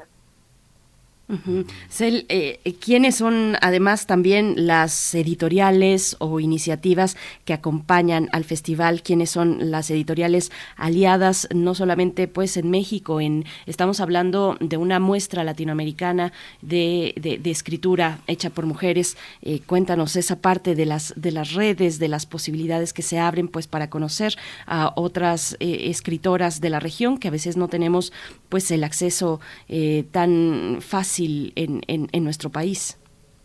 Bueno, pues aquí acudimos a Paraíso Perdido, a Fondo Blanco, a la librería La Polilla, que es la encargada de llevar los libros, porque va a haber libros a la venta, y también conseguimos a través de Sandra eh, libros de Random House para que haya, haya ejemplares para que los compren, para que se los firmen, para que aprovechen esta cercanía con la autora y bueno, yo creo que en el tiempo de pandemia uno agradece, aunque sea un momento de, de, de, tener una, una presencia como la de ella, sobre todo. Y bueno, también va a haber todas las novedades de los libros del perro. Y yo espero pues que poco a poco se vayan sumando muchas, muchísimas más editoriales en los próximos años. Hay un, hay un, hay un, ay, perdón, Berenice. Sí, no, adelante, Miguel Ángel. No, eh, es que de, de- de- de- de pronto pensaba en Odette Alonso eh, y esta, esta eh, presencia de las escritoras latinoamericanas en la Feria del Libro de Minería que se suspendió. Ha sido una labor de años muy interesante y pensaba eh, que justamente las mujeres en mesas en conjunto se quedaron en casa con la pandemia porque este eh, generalmente son las personas que están al cuidado de las personas mayores, de las personas enfermas y de los niños. Entonces, par- prácticamente los encuentros de mujeres artistas en general, no solo escritoras, pues se vinieron casi a cero, ¿no? Sí, hubo varias actividades y varias iniciativas que por por cuestiones de pandemia, de presupuesto, ya no pudieron continuar como escritoras de, de minería, que este, este ciclo de lecturas que organizaba de Alonso, pero especialmente pues la pandemia acabó con esas con esos encuentros tan importantes. Sin embargo, creo que siempre eh, hay una manera de hacer las cosas y bueno, creo que Primavera Bonita ha sido también una respuesta a todo a todo este silencio eh, que la pandemia nos nos dejó, ¿no? Y toda esta incertidumbre, qué manera más más fuerte de, de hacer algo en de la incertidumbre que leer poesía y que leer literatura y que seguir visibilizando el trabajo de las escritoras. ¿Qué tipo de actividades vamos a encontrar en el, festival? ¿Qué, temáticas eh, son importantes de visibilizar? ¿Cómo se ha pensado el programa del festival con respecto a, voces pues tan diversas eh, de, de periodistas, de escritoras, de lectoras, editoras, promotoras culturales en, en distintos países de la región? ¿Cómo, ¿Cómo están diseñadas estas actividades pensando en esas eh, preocupaciones o cuestiones importantes que se quieren visibilizar. Además de los conversatorios que este año son eh, menos que los del año pasado por cuestiones de logística, creo que este año privilegiamos más las lecturas de obra y fue una de las de eh, de los objetivos visibilizar la obra de las mujeres porque creo que mucho podemos hablar y discutir, pero también es importante tener un espacio para leer nuestra obra, para leer lo que hemos estado haciendo y también reflexionar. Hay un conversatorio sobre nuevas formas de amar que me tiene muy emocionada con Lía García y con Laura García Junco a propósito de, del amor romántico, que creo que es una de las discusiones más nuevas que, que hemos estado aportando ahí sí voy a decir las mujeres no nada más a la literatura, sino al pensamiento, ¿no? Y, y bueno, esto no es tan nuevo, pensando que tenemos autoras canónicas que ya reflexionaron un poco en torno a eso, como la misma Rosario Castellanos, ¿no? Entonces, que creo que esos conversatorios permiten también poner en la mesa este tema tan, tan escandaloso como es las otras formas de amar y también las otras formas de ser mujer, ¿no?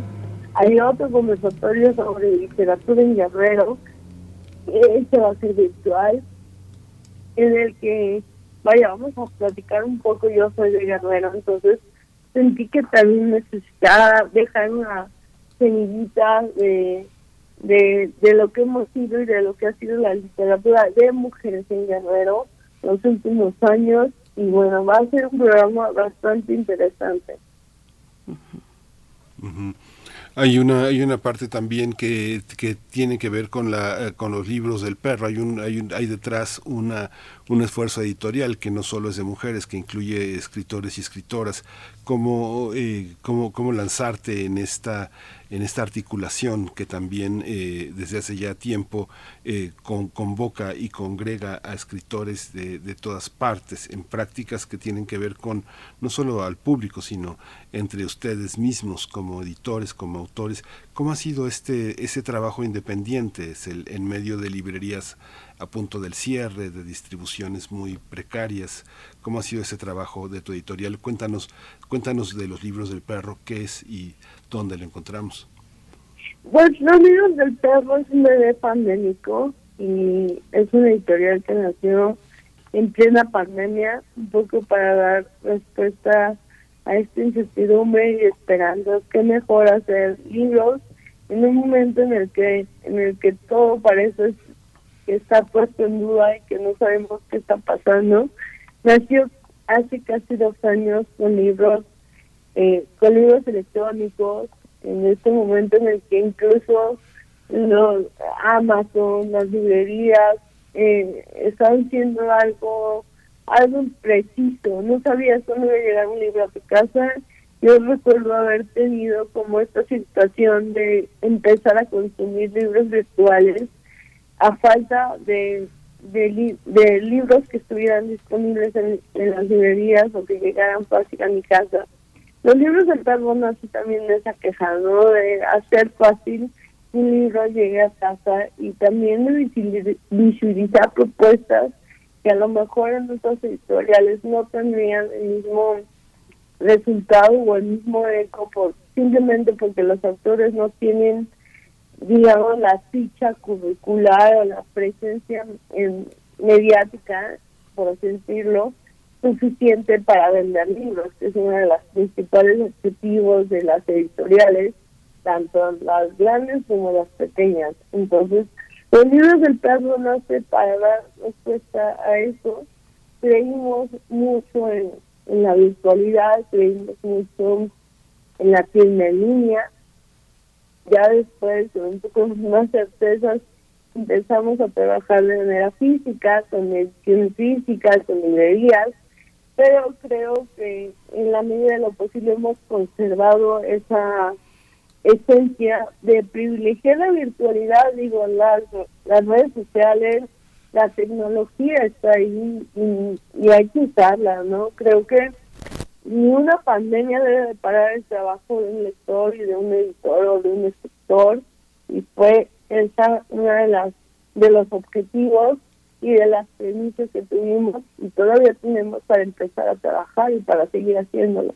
Ujú, claro, es el, eh, eh, ¿qué, qué nos ha traído la pandemia?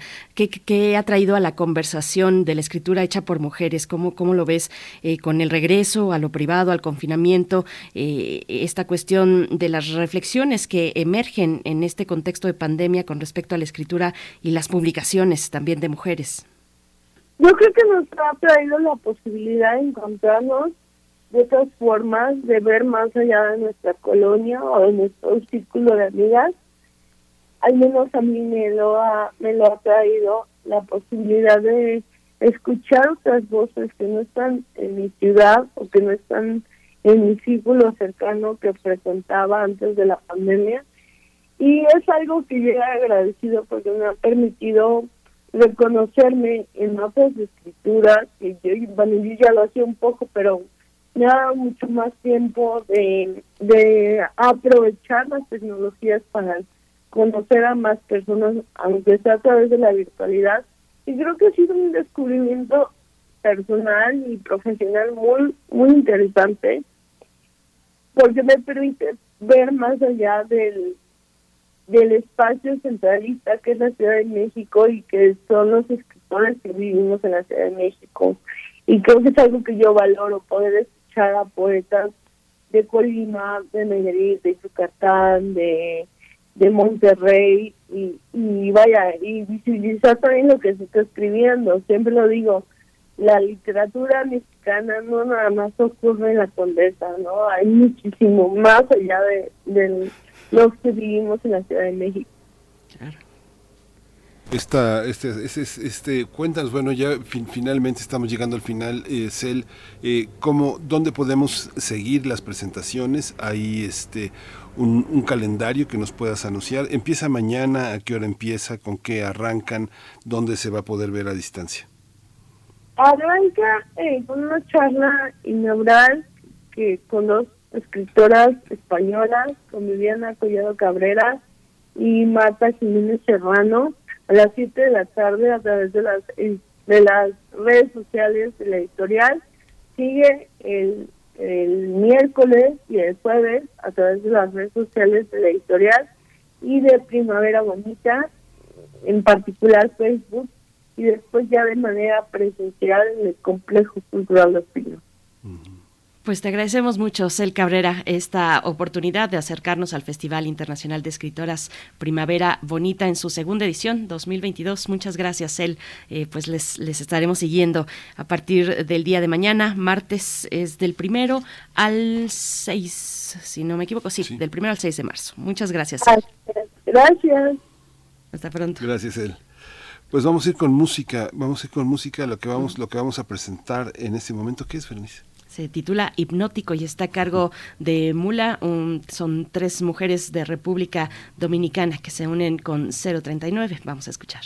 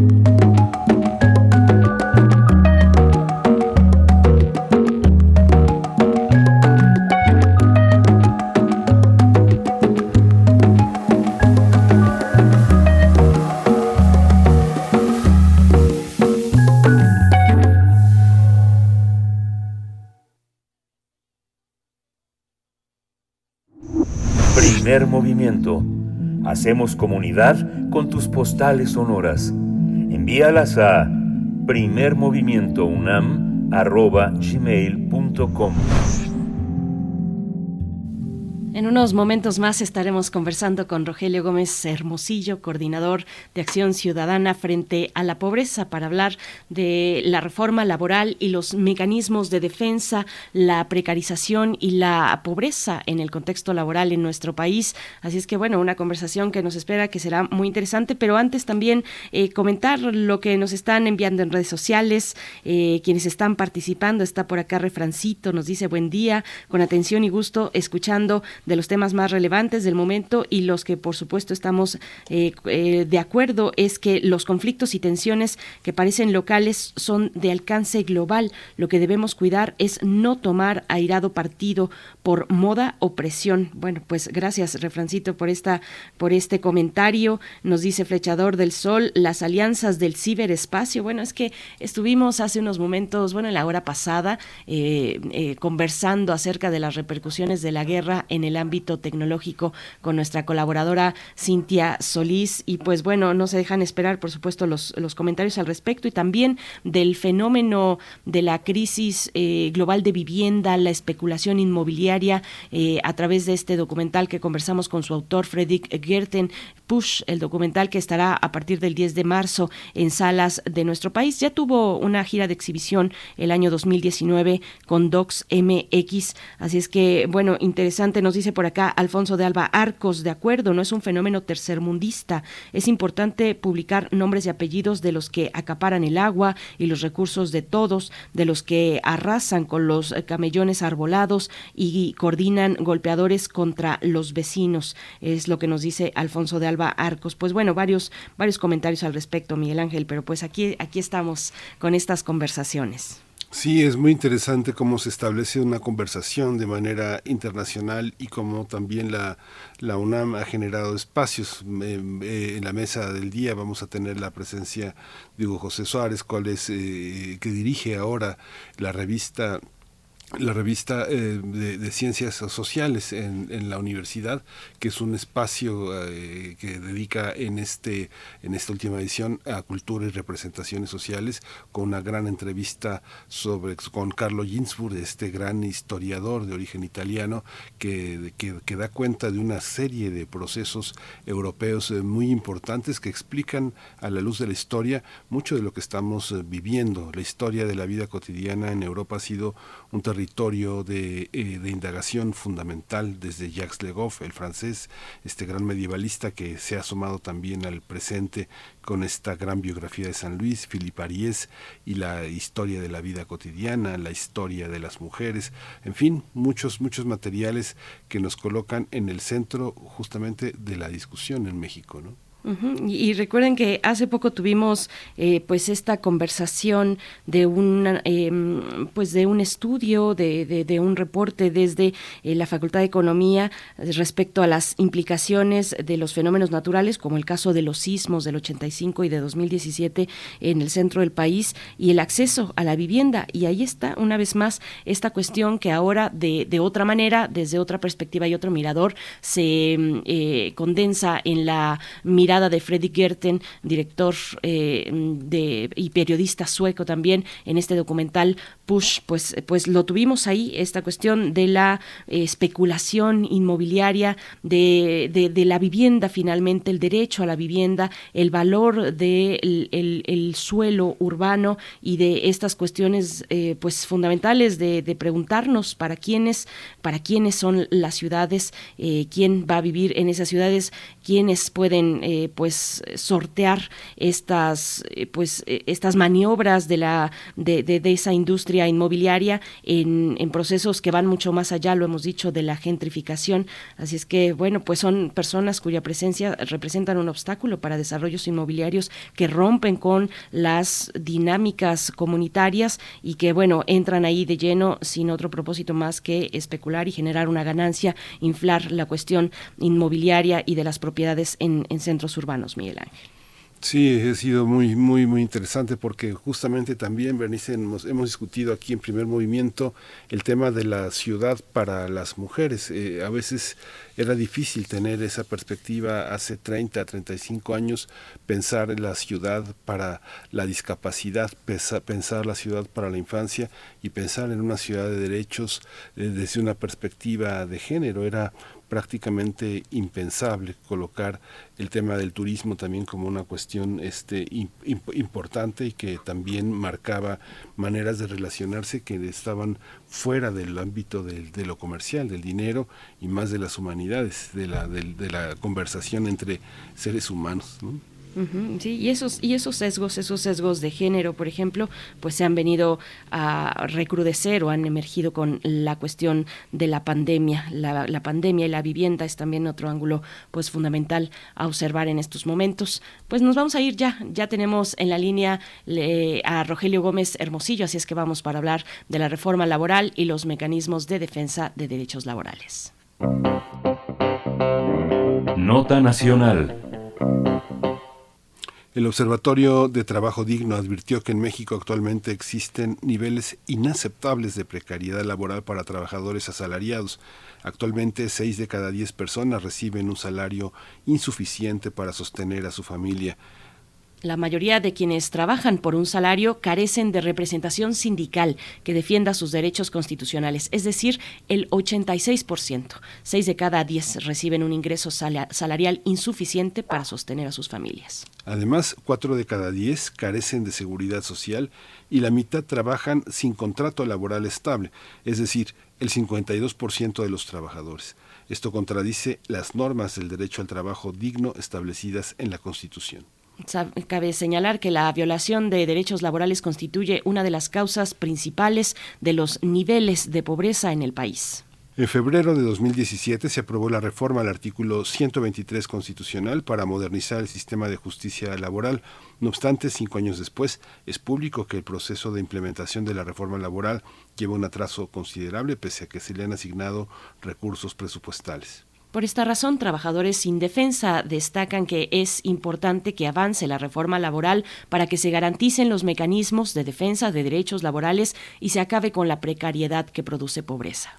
Además destaca que urge que desde el gobierno se apliquen políticas públicas neutrales que impulsen la participación y organización de los trabajadores y que los empresarios vean el sindicalismo como un derecho de los trabajadores pues vamos a tener un balance de la reforma laboral y los mecanismos de defensa, la precarización y la pobreza. Este día nos acompaña Rogelio Gómez Hermosillo, coordinador de Acción Ciudadana frente a la Pobreza, una iniciativa de la sociedad civil organizada eh, e integrada por más de 60 organizaciones de todo el país para impulsar acciones efectivas frente a la pobreza y la desigualdad. Rogelio Gómez Hermosillo, bienvenido. Como siempre es un gusto tener tu participación esta mañana. Buenos días. Muy buenos días, Berenice, Miguel Ángel, el gusto es mío, a la orden. Gracias, eh, Rogelio Gómez Hermosillo. Bueno, pues todo esto que referimos ya lo sabíamos. Lo que sucede es que verlo a través de un observatorio de trabajo digno nos ayuda a, poder eh, tener una idea de por dónde empezar. ¿Por dónde empezar, Rogelio? Mira, yo creo que es muy importante eh, dos cosas, digamos. Uno, eh, presionar, digamos, para, para modificar, digamos, la, la, las formas de, inversión y de la práctica de, crecimiento económico, el modelo económico basado en violación de derechos laborales, basado en bajos salarios, para empezar a crecer con base en, en, trabajo digno, en plenos derechos laborales. Eso en el lado, digamos, macroeconómico, y del, de los sectores de inversión, en fin, las políticas públicas de fomento de la economía.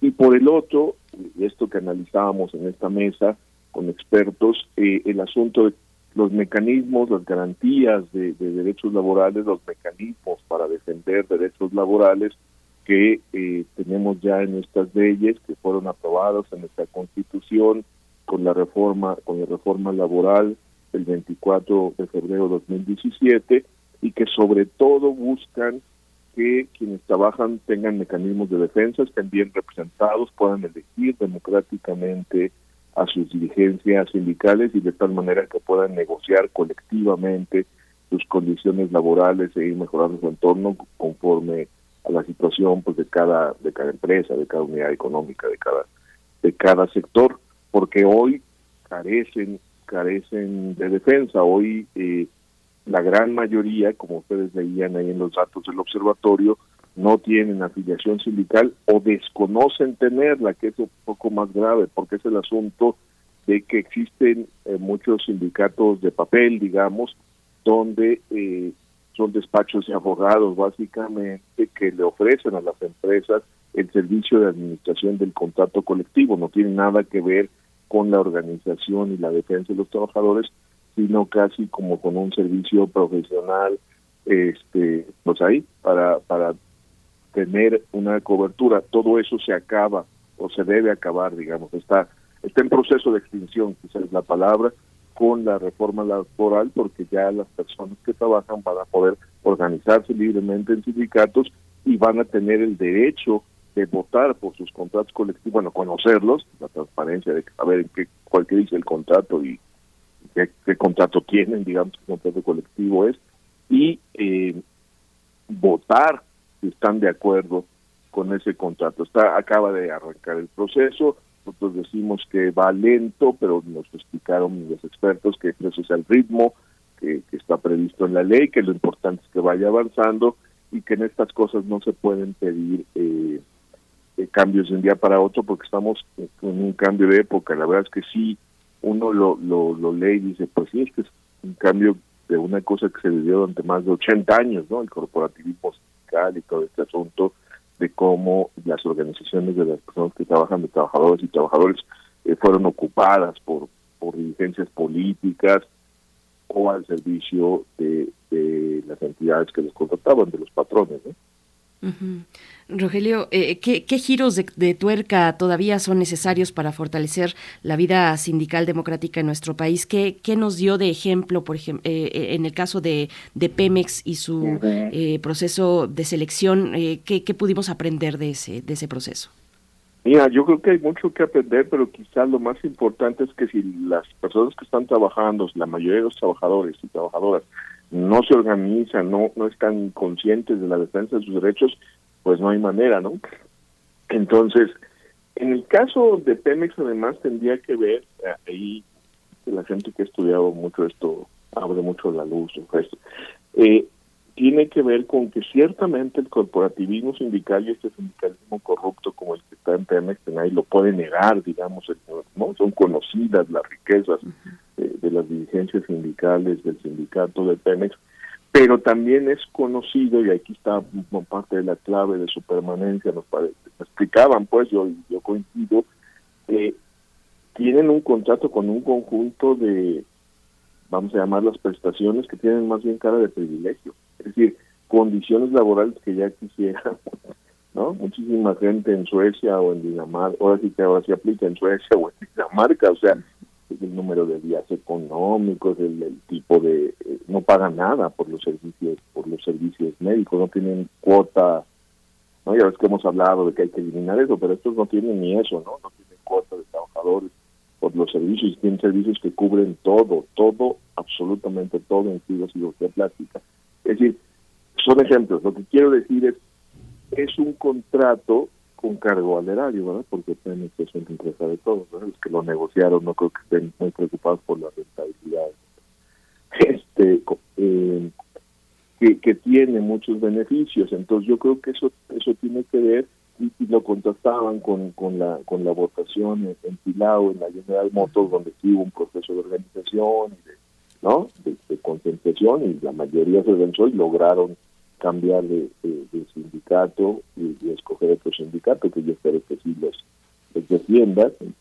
Es un sindicato se supone independiente, pero elegido con un proceso de organización de, la, de los propios trabajadores. Entonces, ahí ahí está, digamos, una de las de las diferencias y ese es una de las políticas públicas. Ahí el asunto es saber cómo sería, por qué, por qué la palabra neutral, porque supongo que llamará la atención, ¿no?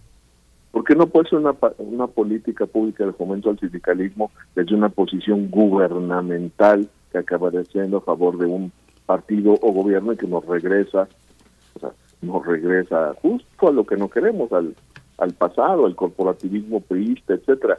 Si el asunto de las políticas públicas de, de fomento, digamos, a la organización de los trabajadores y de, por lo menos de difusión de todos estos derechos, sí, sí sería muy importante, no en función de que la gente se oriente desde el gobierno o por intereses de actores gubernamentales o políticos, pero sí que tenga condiciones para hacerlo. Y eso es lo que dice la, la reforma laboral y por eso es tan importante que, que avance, digamos, para que pues, la gente tenga mecanismos de defensa, tanto por el lado sindical de su organización y la negociación de sus condiciones de trabajo, como por el lado de la justicia laboral y el nuevo mecanismo de conciliación, que ya no depende del gobierno, que supone que es un organismo autónomo, que nos explicaron que el Centro Federal de Conciliación y Registro Sindical ya, ya tiene, digamos, un cuerpo profesional de sectores públicos, eh, de nuevo tipo, incluso algunos con experiencia más de los organismos autónomos, tipo el una cosa que suena, suena muy interesante y que sí puede significar un vuelco,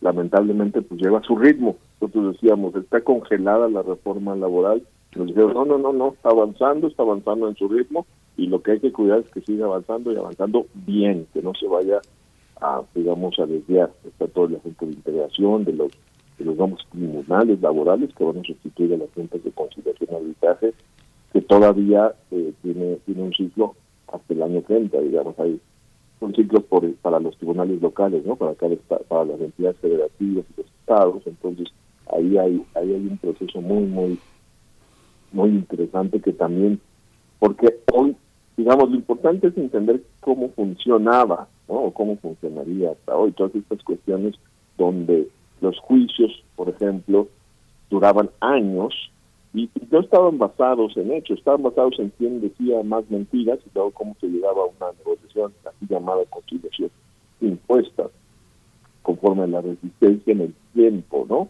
Los trabajadores inventaban que habían trabajado mil horas extras y que no sé qué, y que no sé cuánto, y, pa, pa, y este, la patronal alargaba y alargaba y alargaba para al final llegar a, a un arreglo varios años después. Eso tiene que ser sustituido por un, por un mecanismo de justicia y me decían que ahorita los juicios están durando cinco meses, cuatro meses, seis meses en promedio, lo cual es un cambio bien grandote con respecto a los tres años, cuatro años, cinco años, algunos hasta diez que, que se conocía, ¿no? Y apenas va empezando, es, un, es el inicio, digamos. Hay una, hay una, hay una parte, Rogelio, que hay, yo no sé, percibo una situación cultural muy importante. Hablábamos un poco del trabajo digno y a veces la, la, dignidad la dignidad eh, de la vida este se lleva al, al, trabajo o la indignidad de la vida la precariedad se lleva a un trabajo precario. El trabajo precario conduce también a una vida precaria. Pero en México tenemos una una tradición de que la gente para sobrevivir se va de su lugar de origen y para demostrar que ha sobrevivido regresa. Se va y busca un trabajo que es difícil encontrar. Regresa y da trabajo a personas que no se han podido ir todavía. Pero también tenemos otro, otro panorama que es el de los jóvenes. A todos los jóvenes en las universidades les dicen, si quieren sobrevivir, conviértanse en empresarios. Y los jóvenes se alían entre sí. Hacen pequeñas empresas, en las de comunicación hacen páginas web, los ingenieros tienen proyectos, todo el mundo tiene proyectos de defensorías, incluso jurídicas. Pero en esta, en esta, en este juego de sobrevivencia, ¿Cómo, ¿Cómo se piensa en términos laborales, es decir, de prestaciones, de gozo, de, de disfrute de, de, salud, de aspectos vacacionales, todos esos aspectos? ¿Cómo pensarlos, Rogelio? ¿Cómo dejar de que sea el trabajo precario y poder tener descanso, poder tener ciertas seguridades que son resultado de echarle ganas, nada más de echarle ganas y, de, y generar, de hacer comunidad entre, entre gente que trabaja en lo mismo? ¿Cómo hacerlo? Ya. Qué, interesante, Miguel Ángel. Sí, porque, porque mira, es, es todo un... Sí, necesitamos entenderle, digamos, a cómo está esa dinámica justo de la diferencia entre el emprendimiento como, como una actividad, digamos, que puede generar mejores condiciones para la gente, que es la aspiración, digamos, y, y poder decidir por sí mismo, estar generando, digamos, su propia empresa, su propia fuente, y, y, y la precariedad de mucha gente que trabaja por su cuenta en, realmente en trabajos de sobrevivencia donde se sobreexplotan a sí mismos, déjame decirlo así, o sea, ¿no? Jornadas laborales excesivas, inseguridad social, por supuesto sin ninguna prestación y porque nada más no hay quien exigírsela, o sea, ¿no? Es a sí mismo, pues, ¿no? Entonces, es esta condición lamentablemente donde hoy los datos son muy crueles, ¿no? Eh, Los trabajos más precarios tenemos por su cuenta. O tenemos mucha precariedad en el trabajo asalariado, pero mucha más, o que peor, en, los modelos de, trabajo por su cuenta o, o- o de este tipo. Entonces sí, sí tenemos un reto ahí. Nosotros lo que hemos insistido es que hay que eh, quitarle la carga de una parte que son derechos humanos, la carga de lo que llamamos de seguridad social, empezando por la salud, los servicios de salud, que obviamente son derechos humanos, que yo creo que en esta discusión eso, y que por lo tanto tenemos que ver cómo se desvinculan del, del, régimen laboral, del contrato de trabajo, de de incluso de si trabajas o no trabajas, porque no, no, no tendría que ver si es un derecho humano, lo cual nos llevaría a que sean cubiertos con impuestos generales y ya no, y aquí es la clave para, para los emprendimientos, y ya no con estas cuotas que o no se pagan o se o se paga menos o se tratan de evadir, ¿no? Las cuotas sobre el patronal, de etcétera, porque significan un costo que para muchos eh, emprendimientos, negocios, micronegocios, algunos que van empezando, otros que llevan años, o sea, uno alcanza a ver, digamos, que los negocios ahí van y van sobreviviendo, pero no sé si pueden resistir permanentemente y todas las temporadas, todos los meses, el, el, el costo, digamos, de, del, del pago al IMSS, por llamarlo de esa manera, pero que no es otra cosa más que el financiamiento del acceso a la protección social. O sea, el IMSS es la institución que nos da protección, o puede ser el ¿verdad? pero quiero decir, básicamente el IMSS para toda la gente en el sector en el sector privado, que es la gran, gran mayoría. Entonces, ese ese modelo es el que también tendríamos que, eh, que funcionar. Y por supuesto, la otra parte, Miguel Ángel, quizá la hemos platicado alguna vez y creo que hay que subrayar en esta pregunta que es bien interesante, que sería cómo fortalecemos el mercado interno, cómo, cómo hacemos el círculo, rompemos el círculo vicioso de trabajos precarios y bajos salarios que generan un mercado interno muy débil, con muy poco crecimiento, por su contrario, con trabajos con mejor remuneración, con mejores condiciones, no más generación de empleo porque les quitas la carga social y eh, para que se suban con impuestos generales, por supuesto, y eh, que activan, que incrementan el, el así llamado mercado interno, que no es otra cosa pues, que lo que vivimos y tenemos, que vivimos acá, y que sería muy, muy importante para mejorar nuestras condiciones. Yo creo que es eso, digamos, no quiero simplificarlo y no quiero sonar a eslogan, pero pues un poco por eso decimos México sin pobreza, o sea, necesitamos que esté basado en trabajo digno con plenos derechos laborales y en un sistema de protección social universal, porque nos daría otro modelo de crecimiento, donde la gente viviría mejor, pero el país también crecería más. Son las dos cosas. Rogelio Gómez Hermosillo, ya nos estamos acercando al cierre, tenemos un par de minutos, pero eh, quería destacar que en la mesa que, que organizaron desde Acción Ciudadana frente a la pobreza, en algún momento se mencionó también el factor del desconocimiento de las vías que se pueden emprender, eh, es decir, el conocimiento como herramienta de, de defensa. Eh, ¿Nos puedes explicar un poquito acerca de esta dimensión eh, cuando hablamos de defensa laboral, esta parte del, del conocimiento de, de lo que llega y permea entre los trabajadores? Sí, hay, hay desconocimiento de los derechos laborales, hay desconocimiento de las vías para defender los derechos laborales, hay entender cuáles son los derechos laborales, por ejemplo, el pago de horas extras, algo tan simple como eso. O sea, si la jornada semanal es 48 horas, si yo trabajo más de 48 horas, tiene que haber un pago extra, pero a veces estamos acostumbrados, sobre todo en los trabajos un poco mejor pagados, a no, pues, pues, ¿no? Lo que sea necesario. Híjole, quién sabe, ¿eh? Por poner ese ejemplo, habría habría otros, el derecho a las vacaciones, en fin, una serie de, de- de cuestiones. Y sobre todo el derecho a la organización. Entonces, no se conocen los derechos laborales, ¿no? Y por el otro lado, eh, Berenice, quizá hay que sumarlo a la, a la desconfianza. O sea, hablar de sindicatos en México o de juntas de conciliación, por ejemplo, es hablar de la parte más, o sea, peor aún que los partidos políticos la policía, que ya es decir mucho en este país. O sea, están por abajo en los niveles de confianza, en los niveles de percepción de, de- corrupción, digamos, de algo que no conviene. Mucha gente que me está viendo bien, sindicato, yo tan loco ese tipo, nos van a, para que nos exploten más. Pues sí, nada más que sin defensa no hay manera de mejorar las condiciones laborales, ¿no? O, o bueno, te queda por lo menos, te queda coja la defensa, ¿no? Te queda sin una pata, es la, la organización de los trabajadores. Y nada más termino con esto. Es un derecho humano. Está en nuestra constitución, pero está en todos los tratados de derechos humanos que abordan el derecho al trabajo. Cuando decimos trabajo digno, decimos derecho al trabajo, como está normado en los tratados internacionales. Y la organización sindical, incluso el derecho de huelga, son parte de ese derecho. Entonces, conocerlos, ejercerlos, y hay que empezar por perder la, la, perder la confianza, ganar la confianza, construirlos. Para eso, es la- por eso es tan importante la democracia que ofrece la reforma laboral y que sea la propia gente la que decida ahora sí que quiénes son sus dirigentes sindicales y qué están negociando. Es un gran cambio, ¿eh? es un gran sea, casi suena inimaginable, casi como está hablando de otro país, ¿no? Pero pues, para allá vamos y así dice la ley. Eso es lo que entendí del, programa de la reforma laboral. Pues Rogelio Gómez Hermosillo, coordinador de Acción Ciudadana frente a la pobreza, muchas gracias, como siempre, es una es una es un punto de partida y al mismo tiempo también un gran puerto también de llegada. Gracias Rogelio Gómez Hermosillo. Buenos días.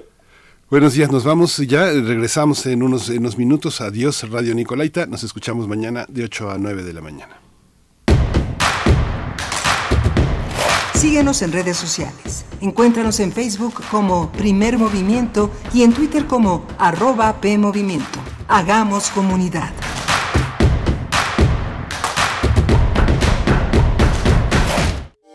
Soy Hugo Gutiérrez Vega y estoy en descargacultura.unam.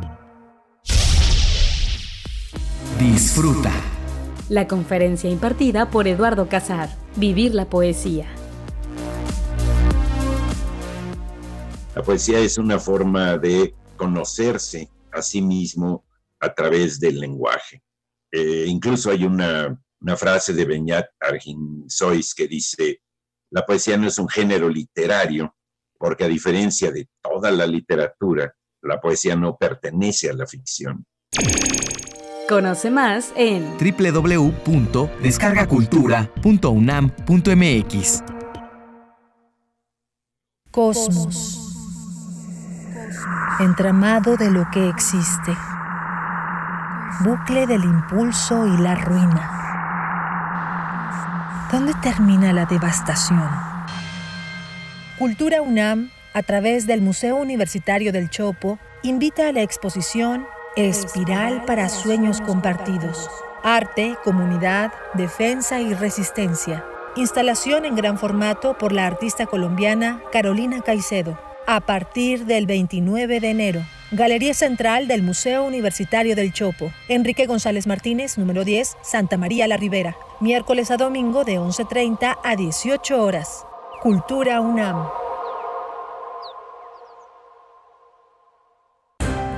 Este 10 de abril participaremos en el ejercicio de revocación de mandato. Para cuidarnos, el INE implementará protocolos sanitarios en todas las casillas. Debemos usar cubrebocas y respetar la sana distancia. Nos aplicarán gel antibacterial. Solo tú tocarás tu INE, la marcarán y te colocarán tinta indeleble. Si quieres, puedes traer tu propia pluma o utilizar el marcador del INE. El ejercicio de revocación de mandato va y va muy bien. Este 10 de abril participa y celebremos nuestra democracia. ¿Mi INE? Nos une.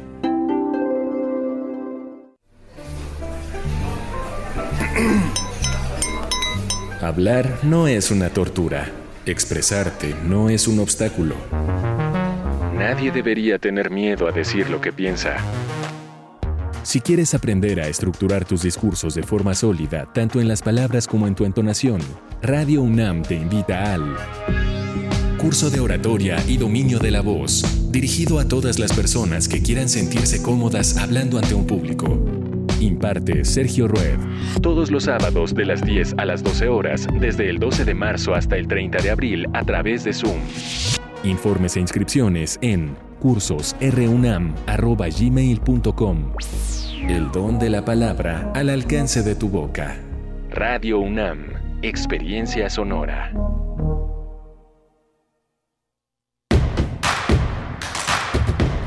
Encuentra la música de primer movimiento día a día en el Spotify de Radio UNAM y agréganos a tus favoritos.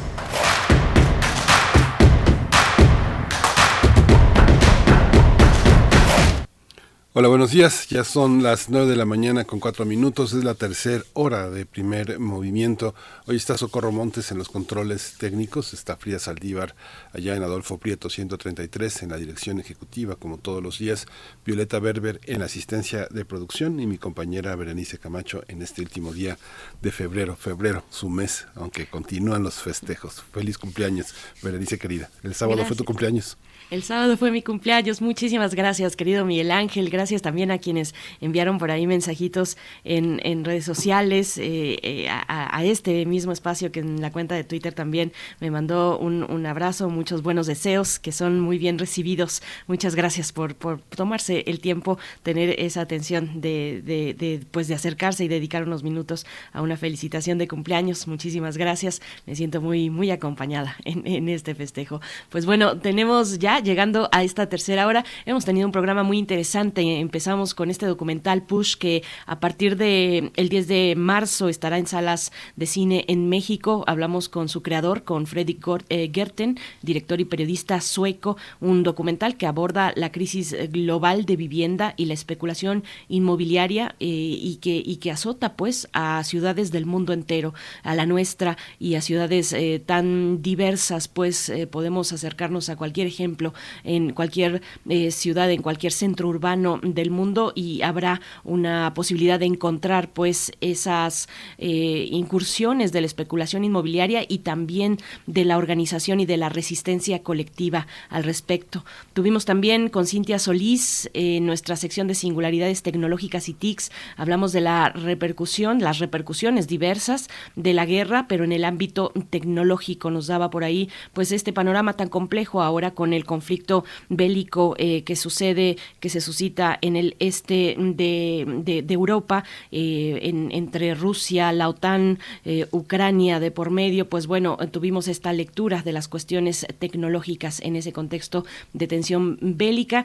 También, también hacia la segunda hora estuvimos conversando con Cel Cabrera, un festival de, que se llevará a cabo del primero al 6 de, de marzo, el Festival Internacional de Escritoras 2022, Primavera Bonita. No se lo pierdan los tres primeros días, es decir, a partir de mañana y el miércoles y jueves será de manera híbrida y después tendrá lugar de manera presencial en el Centro Cultural de los Pinos. Así es que, bueno, cosas muy interesantes de verdad para darle un vistazo eh, desde, desde esa perspectiva, una perspectiva crítica al trabajo de las escritoras y también de las editoras, de las eh, promotoras culturales y promotoras de la lectura en, eh, en estos momentos, en estos momentos de, de, pandemia todavía, pero bueno, ahí está esta propuesta de Primavera Bonita, el Festival Internacional de Escritoras. Y, por último, venimos de una pues conversación muy interesante con Rogelio Gómez Hermosillo, coordinador de Acción Ciudadana frente a la Pobreza, tuvieron una mesa de análisis sobre la reforma laboral y los mecanismos de defensa de derechos laborales y pueden ustedes acercarse a las redes sociales de Acción Ciudadana frente a la pobreza y ahí van a encontrar pues esta eh, pues estas reflexiones de verdad muy interesantes. Hay que seguirles el hilo. Me pareció que los invitados pues lo hicieron de, de gran manera. Eh, la explicación, la cercanía hacia los mecanismos con los que se cuenta eh, en este país y en otros también ejemplos de la región con respecto a la defensa de los derechos laborales, Miguel Ángel.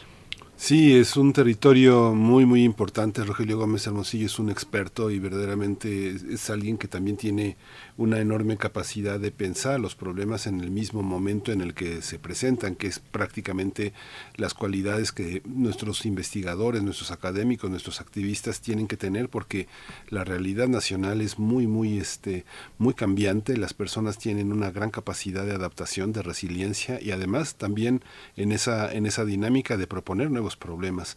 Pienso, me quedó, me quedó en el bolsillo la pregunta con Rogelio sobre las personas que, que se han jubilado, las personas que han terminado su vida solas, que no tienen los apoyos que a veces las personas de, de, de, más de 60, 65, 70 años tienen, que es el apoyo de los hijos o de alguna de, algún hermano, de, de, alguna persona cercana, de algún vecino, que terminan solos, que terminan trabajando por su cuenta, invirtiendo sus ahorros y que carecen de cualquier eh, situación laboral que los proteja y justamente como decía Rogelio, nos sobreexplotamos, nos exigimos demasiado. La vida es algo que este que en parte es el deseo que construyen los otros para los otros, ¿no? Este nos vemos en un espejo de a veces de ambición y de requisitos muy muy grande, ¿no? Sí, bueno, y el panorama para los jóvenes que pues eh, asienta tantos desafíos para, para, para, los gobiernos, pero las para la sociedad en general, eh, el panorama para los jóvenes, ahí podríamos vincular, eh, por ejemplo, sin ningún problema, el cuestión de la vivienda, la cuestión de la vivienda, qué posibilidades se ven en el panorama de los jóvenes, pues para hacerse de un lugar, de una vivienda digna, ahora que pues estos procesos de urbanización y de especulación son eh, eh, tienen un crecimiento pues tan grande, diametralmente opuesto al lento crecimiento de los salarios. Ahí está la cuestión laboral en, en torno también a la crisis global de vivienda. Pero bueno, enlazando cuestiones eh, pues muy importantes y que se ponen en el panorama inmediato, en el panorama inmediato para, para resolver y, y que no son nada sencillos, Miguel Ángel. Y, pues bueno, tendremos en unos momentos, después de la poesía necesaria, en nuestra mesa del día estaremos conversando con Hugo José Suárez, no se pierda, va a ser una, una conversación muy interesante, de verdad. Él es investigador titular del, del, Instituto de Investigaciones Sociales de la UNAM, desde donde se lanza este, eh, este observatorio, laboratorio, perdón, de observación del fenómeno religioso en la sociedad contemporánea y que llega a su ciclo Religión y Visualidad. La mesa inaugural de este ciclo se, eh, se dio, se enfocó en el tema de conocer, saber y narrar, y precisamente es lo que estaremos eh, comentando, planteamientos fundamentales en torno a la producción de conocimientos, conocimientos académicos y formales, esta rigurosidad dentro de la vida académica, pues que se pierde, digamos, ante muros infranqueables, eh, se pierde de otras posibilidades, de otras expresiones.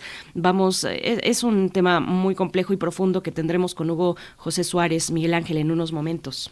Sí, es muy interesante porque además Hugo José Suárez eh, dirige ahora la revista electrónica de ciencias sociales, una revista con una gran tradición y, él es una, clase de investigador que transfronterizo está en el ensayo, la crónica, eh, eh, la fotografía, la propia edición. Es, es el caso de un académico que justamente coloca las ciencias sociales como un espacio, como un umbral para poder incursionar a través de distintos géneros, de distintas visiones y generar también discursos que, que, que, nutran a nuestra universidad. El número 16, justamente, el volumen 16, el número 31 de la revista electrónica de ciencias sociales es un, es un buen ejemplo para empezar a conversar. Así es, bueno, pues para la mesa del día y al cierre, la doctora Clementina Equigua, para salvar al ajolote de Xochimilco es urgente restaurar el lago. Es el título de esta entrega en la sección de Biosfera en Equilibrio, con la que hemos de cerrar la emisión de hoy lunes. Así es que para que todo esto ocurra, nos vamos primero con la poesía. Vamos. Primer movimiento. Hacemos comunidad en la sana distancia.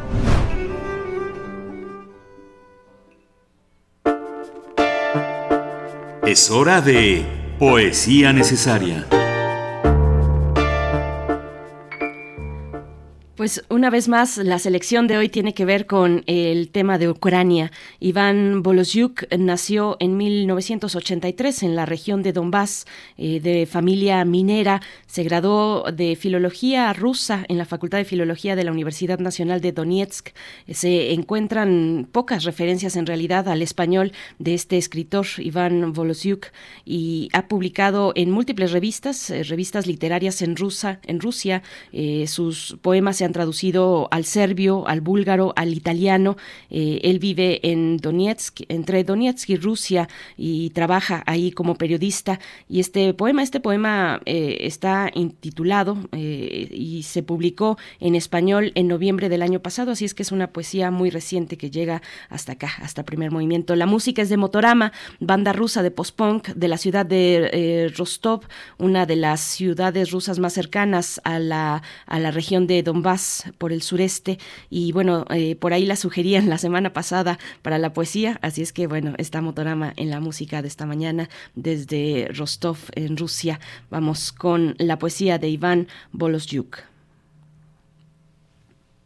El océano está temblando. La velocidad del viento supera los 60 kilómetros por hora, pero no hay nadie para nombrar la, la tormenta. La costa está desierta. El mar es inconsolable. Dieciséis gotas de tintura de valeriana no pueden calmarlo. La abuela sueña con donas, bombardeo nocturno de Kiev, tala de viñedos de Crimea. La abuela se despierta y llora, no por las donas. Dieciséis gotas de tintura de valeriana no pueden calmarla. El vigilante de un club de ajedrez sueña con un vuelo a Marte. Se despierta con un sudor frío, bebiendo té con coñac. El sudor se calienta. Vigilante hasta la mañana, juega al ajedrez consigo mismo. No necesita beber tintura de valeriana. Mercurio aparece bajo, sobre el horizonte, un pájaro raro entre los planetas y un planeta raro entre los pájaros. Donetsk al tacto, como monedas grandes en el bolsillo del ciego. La gente aparece a la vuelta de la esquina, desde el punto de vista de quien está sentado en un barco, en un banco, su vida no dura mucho, hasta el próximo turno. A veces la gente vuelve. Esto es inmortalidad.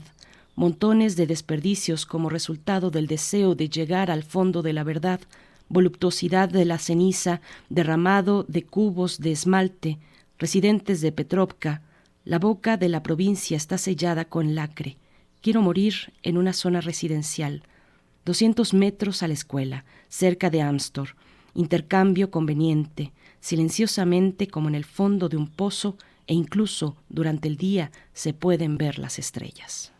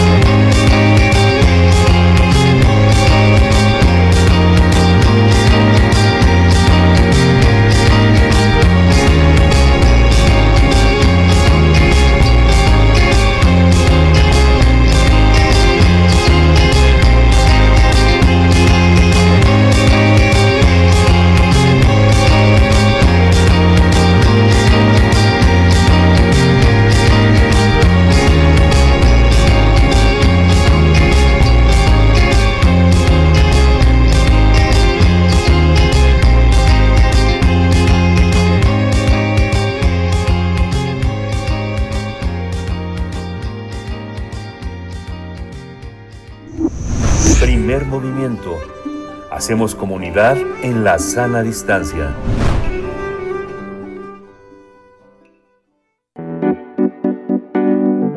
La mesa del día.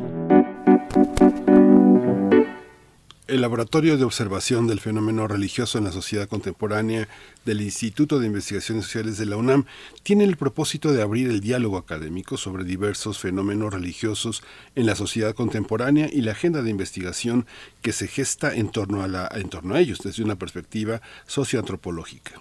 Por esta razón, realiza ciclos anuales que abordan las intersecciones del fenómeno religioso con otras áreas del conocimiento y las prácticas sociales con la participación de ponentes y comentaristas de distintas instituciones nacionales e internacionales cuyos resultados se plasman en publicaciones, en libros. Para este 2022, el ciclo se denomina Religión y la Visualidad.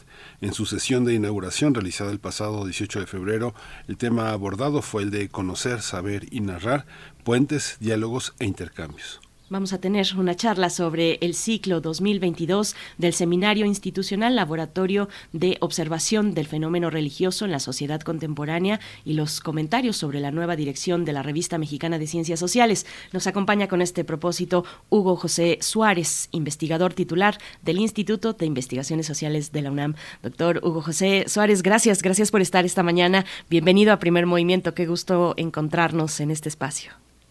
Buenos días, eh, Berenice, Miguel Ángel y a todos quienes siguen Primer Movimiento aquí haciendo comunidad. Encantado de, estar con ustedes. Muchas gracias, eh, Hugo José Suárez.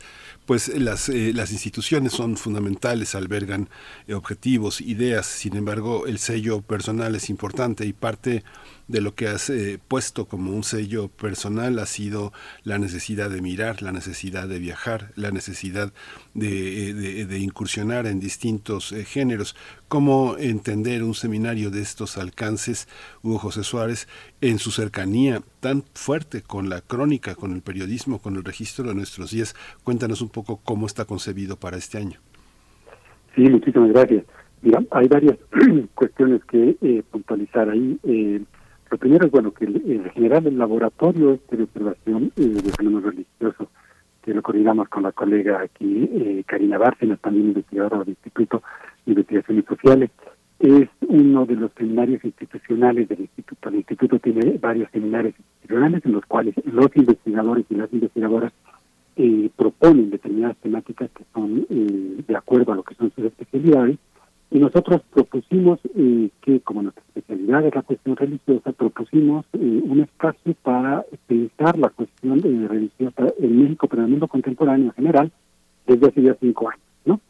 Y tuvimos varios ciclos, participaron gente muy interesante, tratamos varios temas, el tema de género, de metodología, de las ciudades.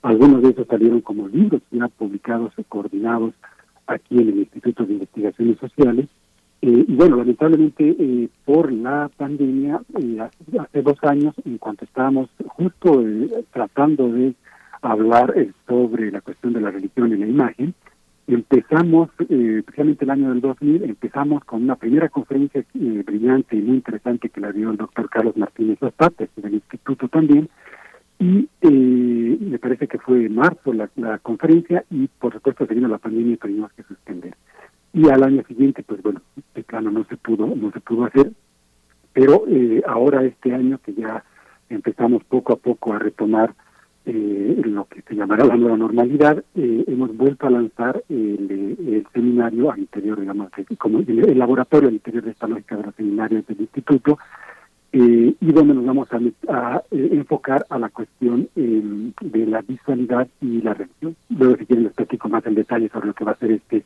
este ciclo que va, a a tocar, digamos, eh, delicioso.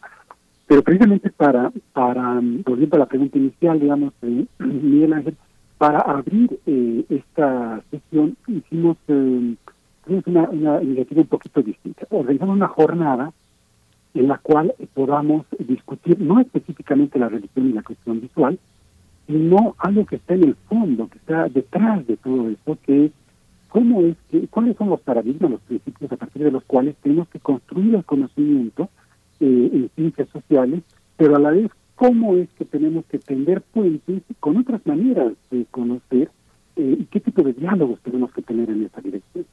Yo, como bien decía eh, Miguel Ángel, agradezco muchísimo la, la, introducción, digo, soy sociólogo, digamos, por duro, formado en la licenciatura, maestría y doctorado en la sociología, pero a la vez, eh, digamos, muy sensible, muy inquieto, me gusta mucho la fotografía, la narrativa y las otras disciplinas.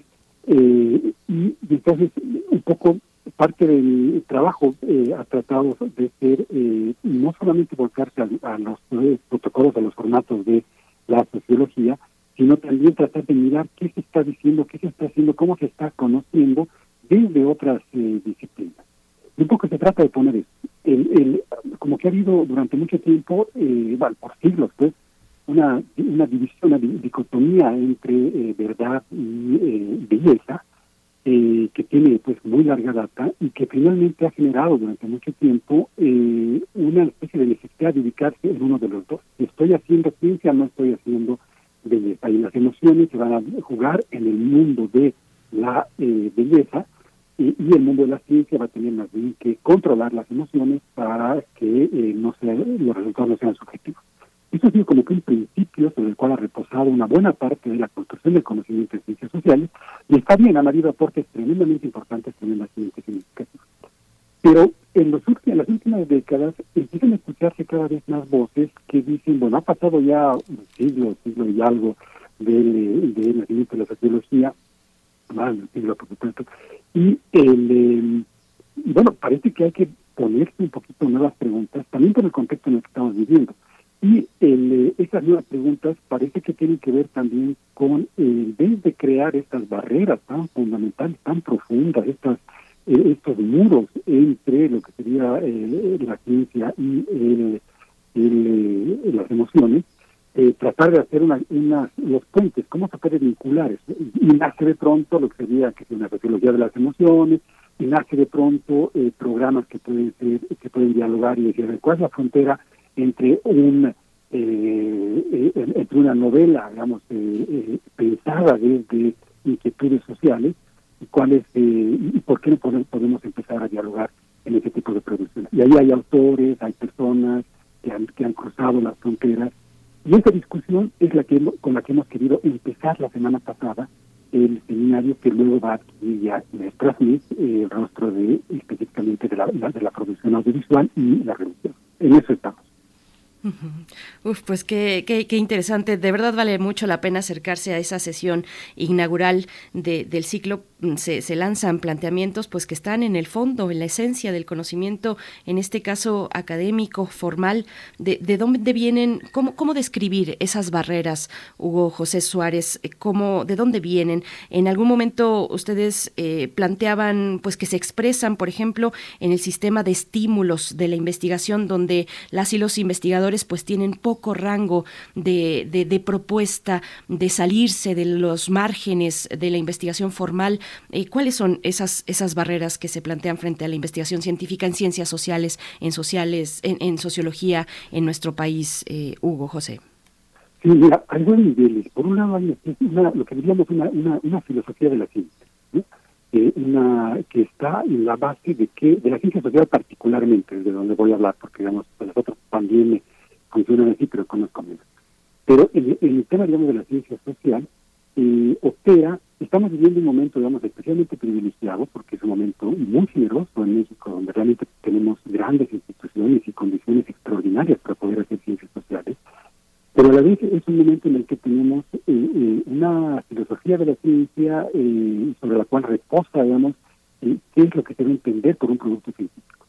Entonces, hay una serie de parámetros, primero, muy estrictos en los que qué se entiende un- un- por un producto científico. Entonces, un producto científico es un artículo científico que ha pasado por eh, doble ciego, un libro que ha pasado por doble ciego, eh, y se tiene una confianza tan grande, digamos, en esos procedimientos, y eso además se establece en una eh, estructura de eh, premiación y de ascensos y de carreras eh, al interior, digamos, de los investigadores mexicanos, que finalmente a veces no dejan ver otras partes que hacen a nuestro quehacer como, como académicos, como universitarios, que forman parte de lo que es nuestro nuestro nuestro proceso de investigación, eh, pero que en el fondo no hay cómo eh, eh, cómo ponerlos, digamos, como un producto. Voy a- voy a poner un ejemplo muy concreto. Eh, uno hace una investigación, ya una investigación sobre la la colonia Jusco, sobre la cuestión religiosa. Pues resulta que uno hace una, una investigación ahí, y bueno, de ahí sale un libro científico que pasa por todos los, eh, los parámetros, artículos científicos que pasa por todos los parámetros, pero a la vez eh, aparece una serie de cosas que están en la mera, en el mero momento de la, de la, de la, de la producción del conocimiento. O aparece fotografía, aparece, eh, puede aparecer teatro, puede aparecer eh, performance, pueden aparecer varias cosas que están en el proceso de investigación, que no están al margen y que sin embargo no hay dónde ponerlos en los eh, en, los sistemas, digamos, de evaluación de los, de los, investigadores y, eh, y por lo tanto quedan fuera. Y el tema es que, por un lado, digamos, quedan fuera eh, lo que serían productos que son medio, o sea, son paralelos, son parte de la investigación, pero no son estrictamente un libro o un artículo, y sin embargo se han producido en el momento en el que uno ha estado haciendo esa investigación. Hace poco unos colegas aquí del instituto decían que habían publicado, habían hecho una, investigación sumamente interesante, me parece igual, sobre las emociones, y resulta que habían salido de eso un teatro, una pieza teatral. Y bueno, ¿qué hacemos con la pieza teatral? eh, no es un artículo científico y sin embargo tiene una una pues lo que lo que se está discutiendo ahorita en algunos sectores porque no son todos los sectores es lo que llaman el ensamblaje ecléctico que implica que la investigación en ciencias sociales tiene que ver tanto con el proceso digamos más puro del trabajo de la metodología el trabajo de la teoría el trabajo de campo y, eh, y los proyectos científicos pero a la vez tiene que ver con una serie de eh, partes de ese proceso que puede ser un video, que puede ser un, fotograma, que puede ser un poema, ¿por qué no? Que se, que se produjo, puede ser un diario de campo. Tenemos, por ejemplo, eh, eh, Edgar Morán, que es un importantísimo sociólogo, en todas sus, no todas, pero una buena parte de sus investigaciones escribía sus diarios, diarios de vida, diarios, no era diario de campo científico eh, como antropólogos, que es una, técnica muy importante, escribía su diario de, de vida y luego se publicaron y uno ve de manera muy, muy, muy eh, eh, analíticamente riquísima cómo es que eh, su diario de vida en el que va contando qué vivió, qué comió, eh, cómo, con quién se encontró, va de la mano del proceso científico que está produciendo determinado conocimiento. Entonces, todo es como que una, una especie de literatura o de productos que han quedado un poquito al margen y son el patito feo de las redes sociales. Y ni siquiera hay dónde ponerlos, uno no sabe exactamente dónde publicarlos, dónde poner los productos así, y a menudo no son valorados que esa es un poquito la batalla. Nuestra batalla, digamos, ahorita es, por un lado, digamos, eh, que, que, se valore todo lo que es el, proceso eh, integral de investigación, que no es solamente el artículo científico que sale publicado, que está muy bien, sino todo lo que ha pasado en el camino, que probablemente sean errores, miedos, dudas, angustias, que Bourdieu decía, eh, la ciencia no está para los aplausos y a veces el, el, el camino es mucho más importante que el resultado.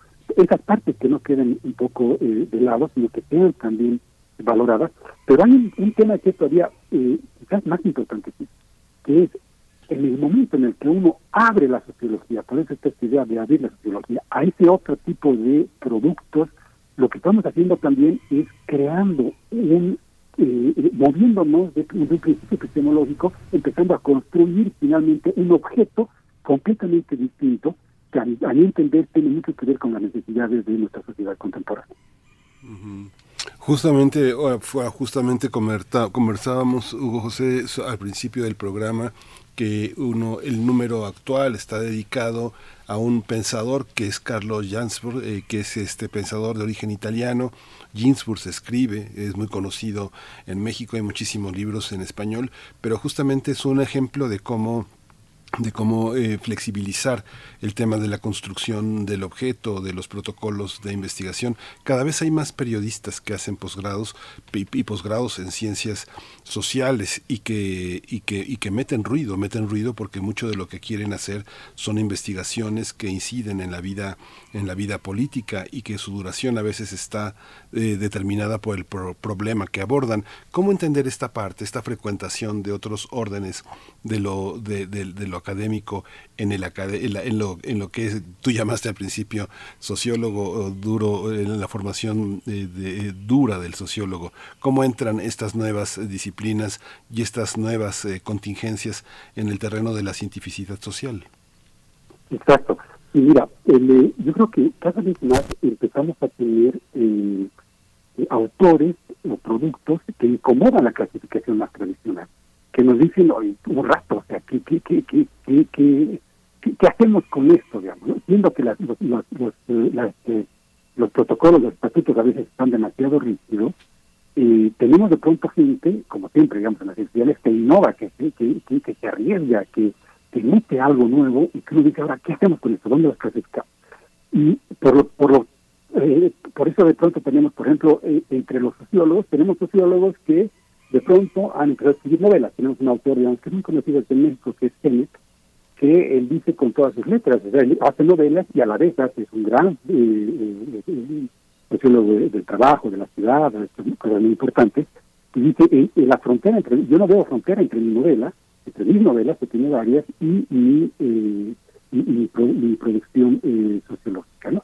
Y en México también tenemos eh, lo mismo, tenemos otra vez, que sé yo, hay, muchos colegas, el colega Sergio Cermeño, por ejemplo, que ha hecho trabajos muy importantes en movimientos sociales y en lectura de la sociedad, y también ha hecho novelas, la colega Sara Pestrón, también del instituto que eh, hace novelas también hace otro tipo de, eh, de trabajos.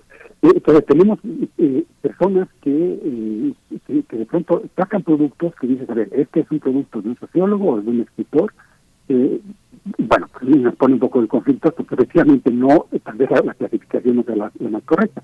Y a la vez tenemos, por supuesto, que del de, de lugar de eh, la producción de la literatura, tenemos cantidades, especialmente en México, con esta tradición riquísima que tenemos de, eh, de, generación de conocimiento, de, conocimiento desde la narrativa, y cantidades de obras que uno dice, bueno, pues, ¿cómo vamos a entender la sociedad mexicana, eh, digamos, sociológicamente, sin atravesar por su literatura? Es imposible, o sea, no, no, hay cómo. Entonces tenemos también que dentro del mundo del arte, eh, personas que, que ponen la pregunta también del conocimiento eh, y finalmente hay unos eh, unas eh, diálogos que pueden ser tremendamente interesantes. El fotógrafo Martín Chambi, eh, el, peruano, él decía precisamente parte de, la, de, lo que quiere hacer como fotografía es entender las lógicas culturales del Perú, o lo propio, propio Arguedas, ¿verdad? Eh, que decía, para mí, digamos, de lo que se trata es de, de comprender ese caos. Y eso es lo que estaba buscando. Entonces, en el fondo, los diálogos están ahí. Y es más, en México y en América Latina teníamos una tradición de, de, de, encuentro eh, muy importante, pero que lamentablemente se ha ido marginalizando. Y el tema es, en vez de que se marginalice, empecemos a extender.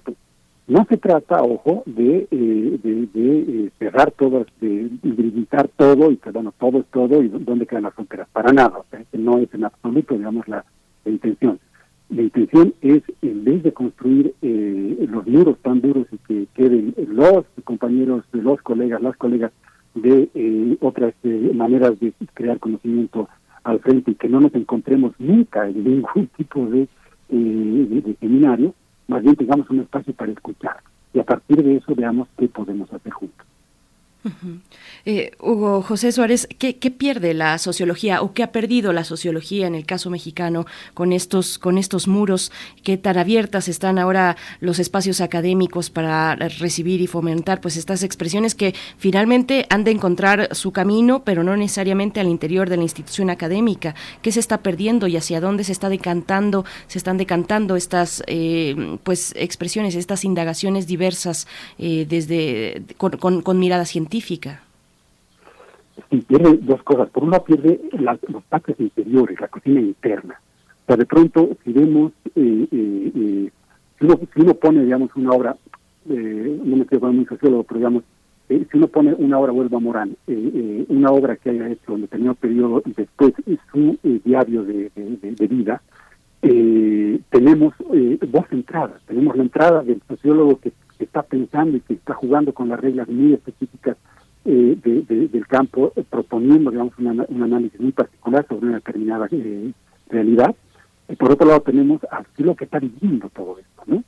El, lamentablemente, digamos, aquí en México nos, nos, está faltando en, este, en esta temporada, por eso estamos abriendo este proyecto, digamos, que previamente una de las patas es investigar el rol del, del diario sociológico, ¿no? Del diario, o sea, cómo por qué los diarios del sociólogo no, no, son valorados, ¿no? Pero, ¿cómo sería si tuviéramos, por ejemplo, eh, que si el diario de vida de, de, de, de don Pablo González Casanova, ahora que, que, que acaba de cumplir 100 años, eh, de cuando escribió eh, La democracia en México? ¿Cuál era su diario? ¿Dónde estaba, digamos, eh, con quién se juntaba? ¿Cómo estaba, ¿Cómo estaba el ambiente cultural de la época? Tenemos la obra, que es una maravilla, digamos, que es una referencia, que es tremendamente rica Eh, pero el contexto, digamos, en el cual eh, don Pablo vivía en esos momentos, cómo, con quién se encontraba, cuáles eran los cafés, eh, cuáles eran los, los, temas en los cuales se, se discutían, eso no lo tenemos directamente. Eh, y, lo propio con cualquiera de las otras obras eh, de, de, de, de, la sociología. Y por otro lado, digamos, perdemos, y eso es un poco lo que más, em, lo, lo, que más nos impulsa a tener que, que, que, que fortalecer, digamos, una perspectiva así, eh, perdemos una tradición, porque en el fondo, digamos, la tradición mexicana y latinoamericana, la tradición del ensayo, la tradición de, de, de, de pensar las cosas desde otro lado, el conocimiento en América Latina, ha estado eh, constantemente más allá de lo que se conoce como sociología, o lo que se conoce como antropología, la ciencia social. Siempre ha estado más allá. Tenemos un, un, un eh, en, eh, la colonia eh, los eh, los dibujos de Guamán Puma de Ayala, por ejemplo, espectaculares, unos dibujos espectaculares donde hay una una una, eh, análisis de la sociedad de la época, de lo más complejo y sofisticado, y son dibujos. Eh, y esto se lo, se, lo pierde, o sea, el conocimiento en América Latina no ha estado solamente en, eh, las disciplinas llamadas del conocimiento social, sino ha estado también regado por todos lados. Entonces perdemos esa, esa, esa tradición, y yo creo que eh, una tercera cosa que, que, perdemos en este momento es eh, perdemos la posibilidad de entender algunas algunas partes de, eh, la, de, las formas sociales en las que estamos viviendo en la actualidad, que las tenemos que alcanzar desde lugares distintos. O sea, ¿qué me decir? Voy a poner ejemplo de COVID. Estos días estoy escribiendo precisamente un artículo sobre un capítulo sobre el COVID y resulta que eh, el COVID lo podemos analizar desde datos muy puros y duros, eh, eh, desde lo que es que, los datos, cuánta gente, cómo, los contagios, las vacunas, o la parte, digamos, muy técnica. En fin, hay una información muy rica y muy importante y es trascendental, digamos, de tener esa información. Pero a la vez, no podemos hacerle a decir cómo hemos vivido los investigadores. ¿Qué ha significado? ¿Qué ha significado para, para mí, investigador, tener que compartir con mis hijas, mi esposa, en un solo cuarto en el cual tenía que ser investigador y padre de familia a la vez. Esa parte, digamos, que es completamente subjetiva, que tiene que ver con un diario de vida, que tiene que ver con el involucramiento de lo que nos ha costado, lo que nos ha, lo que nos ha cobrado, digamos, el COVID, va a salir en algunas encuestas, en algunas cosas, y está bien, pero tiene que salir a partir de la narrativa. Yo, no puedo escribir sobre sobre sobre el COVID y sobre lo que hemos vivido en estos en estos eh, días con tanta crudeza, con tanta dificultad, eh, solamente con un dato puro y duro que diga que diga cifras. Tengo que escribir desde, la emoción. Eh, ahora, ¿cómo lo hago? Y tengo que escribir narrativamente, o sea, tengo que escribir contando lo que es sentido. Eh, no puedo hacerlo de otra manera. Entonces, ahí creo que eh, creo que gana ahí también la, ciencia social y a la vez creo que ganan también las otras, gana la fotografía, gana, gana las otras formas de expresión de las humanidades. ¿no? Fíjate, José, ahora que mencionas el libro de Pablo González Casanova, a veces cómo pasa el tiempo y, las lecturas que uno va haciendo tienen que ver con el presente que uno va enfrentando. Yo recuerdo que desde su introducción, La democracia en México empieza diciendo que parte de la tarea del sociólogo es construir las explicaciones de manera cuantitativa y cualitativa de lo que está observando, construir los, las mismas, los, los mismos datos, eh, armar variables, armar todo lo que hoy organizan institutos dedicados a eso, incluso organizaciones de la sociedad civil de distintas orientaciones ideológicas, desde el INEGI hasta Mexicanos contra la Corrupción. ¿no? Hay una serie de factores que organizan. El periodismo aprendió a hacerlo de alguna manera con infografías, presentar la información de una manera organizada, pero en un momento en el que vemos desde Santiago, Lima, La Paz en Bolivia, Quito, una serie de versiones que dan los medios totalmente sesgadas de la, de la realidad y la, además la aparición de fake news. ¿Cómo entender los medios desde las ciencias sociales? Cuando los periódicos estaban en línea, yo creo que muchos investigadores se frotaron las manos diciendo, bueno, qué facilidad dejar de ir a hemerotecas para tener la consulta en línea. Pero ahora vemos que las cosas así como aparecen, desaparecen. Y así como lo, lo que aparece es falso, puede ser verdadero hoy y, y falso mañana. ¿Cómo lo observas, eh, Hugo José, desde la perspectiva de un de una científico social? Sí, pues definitivamente, digamos, y de, hecho, eh, en parte de eso trata eh, la entrevista ahí al que hacía referencia eh, a, a Ginsburg. Recordemos este, este autor italiano eh, que es un autor, digamos, maravilloso, que entre otras cosas eh, tiene como que un paralelo con, eh, con nuestra propia microhistoria eh, mexicana, con Luis González y González, eh, eh, que bueno, eh, dos, son como que dos autores que, que, se dedican a la historia mirándola desde otro lado, en contextos distintos y, en, eh, eh, con, diálogos, digamos, no necesariamente muy, muy fluidos, en algunas cosas sí, en otras menos, pero eh, digo, tenemos un poquito esa, esa parte, digamos, de esa historia, de ese, de ese eh, giro, digamos, a la historia, eh, también desde México, que es tremendamente interesante con Luis González y González.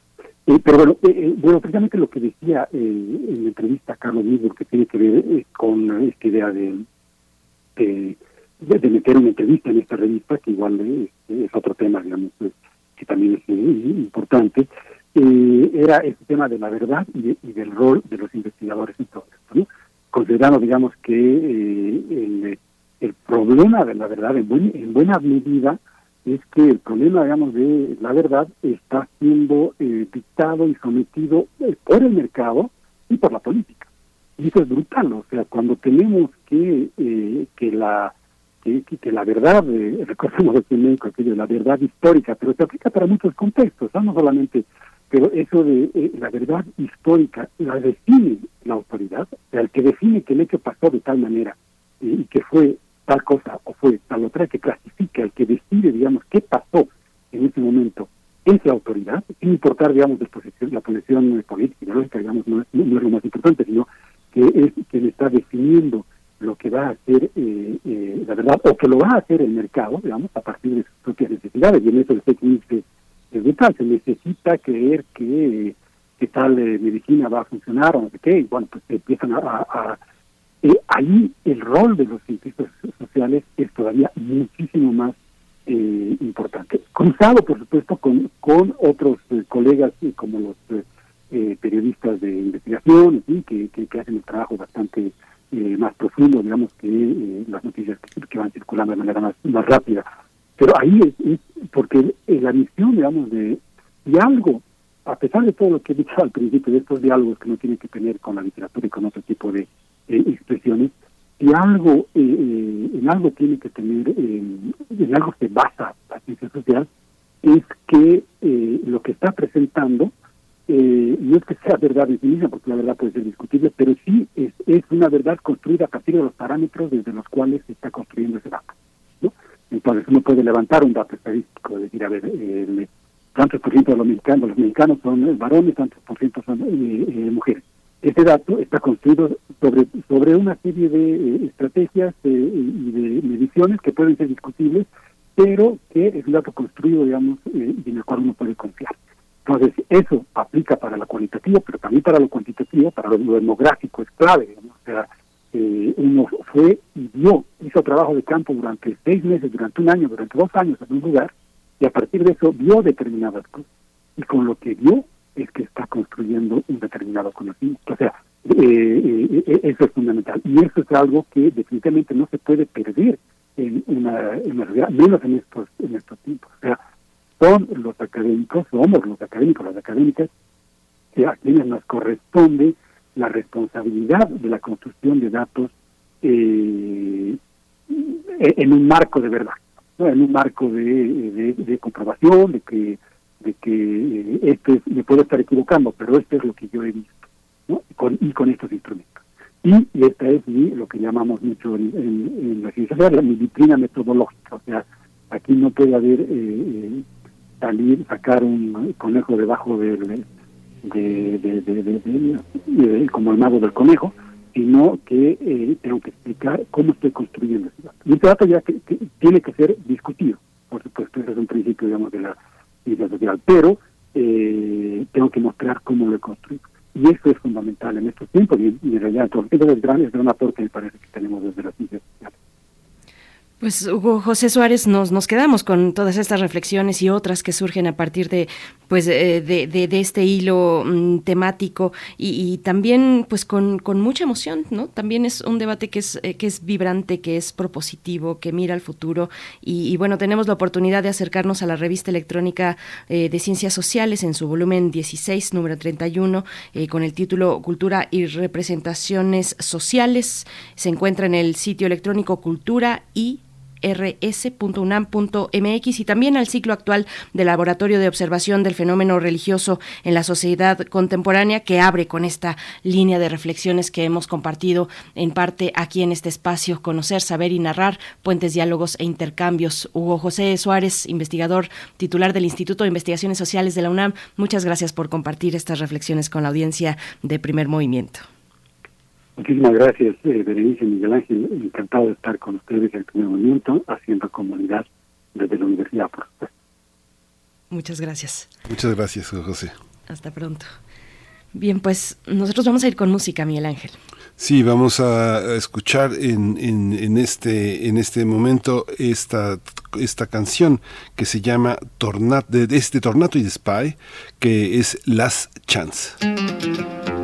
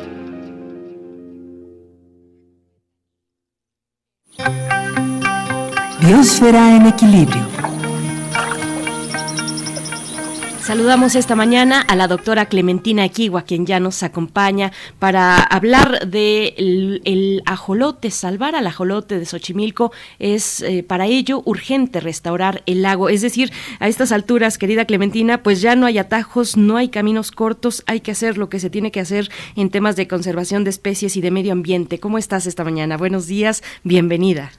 Muchísimas gracias. Eh, pues sí, como como dicen, eh, las cosas no hay que estarle buscando el este eh, estar inventando qué hacer y bueno, precisamente la semana pasada que estábamos platicando mi alumna Jazmín Silve y yo, también comentamos sobre el éxito que ha tenido el nuevo billete de 50 pesos con Xochimilco y el emblemático ajolote en el reverso. El billete con el ambistoma mexicanum, como se le denomina científicamente al ajolote, inclusive se volvió tendencia en redes sociales, dada la simpatía que tiene este, este animal. Y como el resto de los ecosistemas y organismos representados en los billetes de la serie G, el ajolote endémico de Xochimilco forma parte del amplio patrimonio biológico y cultural de nuestro país. Tristemente, este excepcional anfibio está clasificado como en peligro crítico de extinción por la UICN y como en peligro de extinción en la norma mexicana de especies en peligro. El ambistoma mexicana llegó a estas categorías primero porque la extensión original del área en donde viven se ha reducido muchísimo. Hoy tan solo existe el 2% del área que ocupaban los cinco lagos originales que cubrían la cuenca de México. Además, se estima que las poblaciones de, ajolote disminuyeron de 60 individuos por hectárea en 1998 a 36 en 2014, según censos elaborados por la UNAM.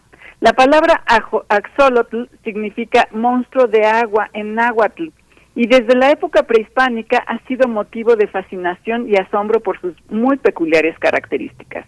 Los ajolotes son como los Peter Pan de las salamandras, pues permanecen con características larvarias o juveniles durante toda su vida, entre las que destacan ser estrictamente acuáticos y poseer una corona de branquias en la cabeza que les ayudan a respirar bajo el agua.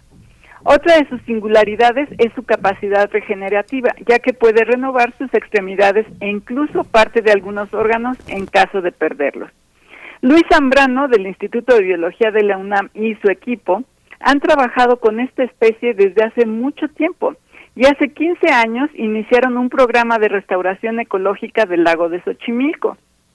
La restauración ecológica implica conocer el ecosistema y las causas que lo han degradado para generar soluciones para restituir sus funciones, los servicios que provee y crear las condiciones para que idealmente regresen y prosperen las especies que conforman el ecosistema. A lo largo de estos 15 años, el equipo de Zambrano identificó claramente que la constante desaparición de los ajolotes ha sido ocasionada por tres causas principales. Una fue la introducción de carpas y tilapias al lago en los años 80. Las carpas compiten por alimento y otros recursos con el ajolote y las tilapias se comen a sus huevecillos y crías. Otra causa ha sido la contaminación del agua del lago de Xochimilco, que recibe aguas tratadas y agroquímicos. Al problema ambiental se le suma la urbanización por asentamientos irregulares que se han ido expandiendo a chinampas abandonadas, cuyas aguas negras también terminan en el lago, empeorando la contaminación. Para reintroducir una especie a su hábitat original, lo primero que se necesita hacer es asegurar que se eliminen las causas que lo han deteriorado. Por eso fue que miembros de la comunidad científica manifestaron preocupación por el reciente evento de, entre comillas, liberación de ajolotes que cubrieron los medios. La liberación, o técnicamente denominada reintroducción, es de las pocas alternativas que existen para tratar de evitar la extinción de las especies en estado silvestre y consiste en liberar en sus hábitats naturales animales criados en cautiverio como podrían ser los ambistoma mexicanum. En un artículo de 1989, la bióloga estadounidense Debra Clayman detalla las pautas a considerar para llevar a cabo de manera exitosa y responsable la reintroducción de especies en peligro de extinción a la naturaleza. En su artículo, eh, eh, Kleiman nos dice que la introducción es un proceso complejo que incluye la restauración del hábitat. Dice que es erróneo liberar animales en donde se sabe de antemano que no podrían sobrevivir porque sus hábitats están muy deteriorados o en vías de desaparecer, como es el caso de Xochimilco. Una clave para conseguir devolver al ajolote al lago de Xochimilco es erradicar o al menos controlar las causas que originalmente provocaron la reducción de sus poblaciones. Refugio Chinampa es un proyecto liderado por Luis Zambrano que involucra a los chinamperos para la recuperación integral de Xochimilco mediante la adaptación de sistemas de filtración en canales de Xochimilco que contribuyen a mejorar la calidad del agua para los ajolotes y además evitan que entren las carpas y tilapias. Los canales protegidos de esta manera funcionan como un refugio para los ajolotes, siempre y cuando no se usen agroquímicos para las actividades productivas en las chinampas asociadas a los canales. Kleinman dice que otro requisito muy importante previo a reintroducir ajolotes o cualquier otra especie es que los organismos, además de estar sanos, no dependan del humano para alimentarse o refugiarse. El equipo de Zambrano ha estudiado a los ajolotes en condiciones de semi-cautiverio en la Reserva Ecológica del Pedregal de San Ángel con el fin de entender más de su biología. Un programa de reintroducción necesita de dar seguimiento a largo plazo a los animales en el hábitat en donde son liberados. Solo así se puede evaluar si la reintroducción fue exitosa o no. El proyecto Refugio Chinampa del equipo de Luis Zambrano ahora también ha involucrado a los chinamperos porque busca incrementar sus ingresos y reconocimiento social como productores y guardianes del ecosistema. Hasta 2020, uno de los últimos artículos de Zambrano y su, y su equipo se habían involucrado 25 chinamperos cultivando de manera amigable para los ojolotes y su hábitat. El trabajo de Zambrano y su equipo sigue adelante y ya se están viendo resultados positivos. Jazmín y yo invitamos a nuestra audiencia a usar sus billetes de 50 pesos apoyando de alguna manera las estrategias de conservación. Puede ser consumiendo productos de los chinamperos que participan en Refugio Chinampa o practicando turismo responsable en el lago. Y bueno, pues eh, ahí se las dejo y espero que todos contribuyamos para el beneficio de los ajolotes y nuestro querido Xochimilco. Muchas gracias, Clementina Kigua. Eh, la, toda la teoría de Axolot que está en la jaula de la melancolía y en todos los libros de eh, Roger Bartra es otro espacio también imaginario muy, muy interesante. Te agradecemos muchísimo este espacio. No, claro, muchísimas gracias a ustedes y abrazos para todos. Hasta luego. Hasta pronto, Clementina Equigua. Y bueno, saludos a los compañeros de Refugio Chinampa. Pues bueno, todo está, está unido eh, en un equilibrio complejo y frágil que hay que proteger. Nos despedimos ya, son las 10 de la mañana. Les invitamos a quedarse aquí en Radio UNAM y encontrarnos el día de mañana, poquitos minutos después de las 7. Gracias, Miguel Ángel. Gracias, Berenice Camacho. Nos escuchamos mañana. Esto fue Primer Movimiento. El mundo desde la universidad.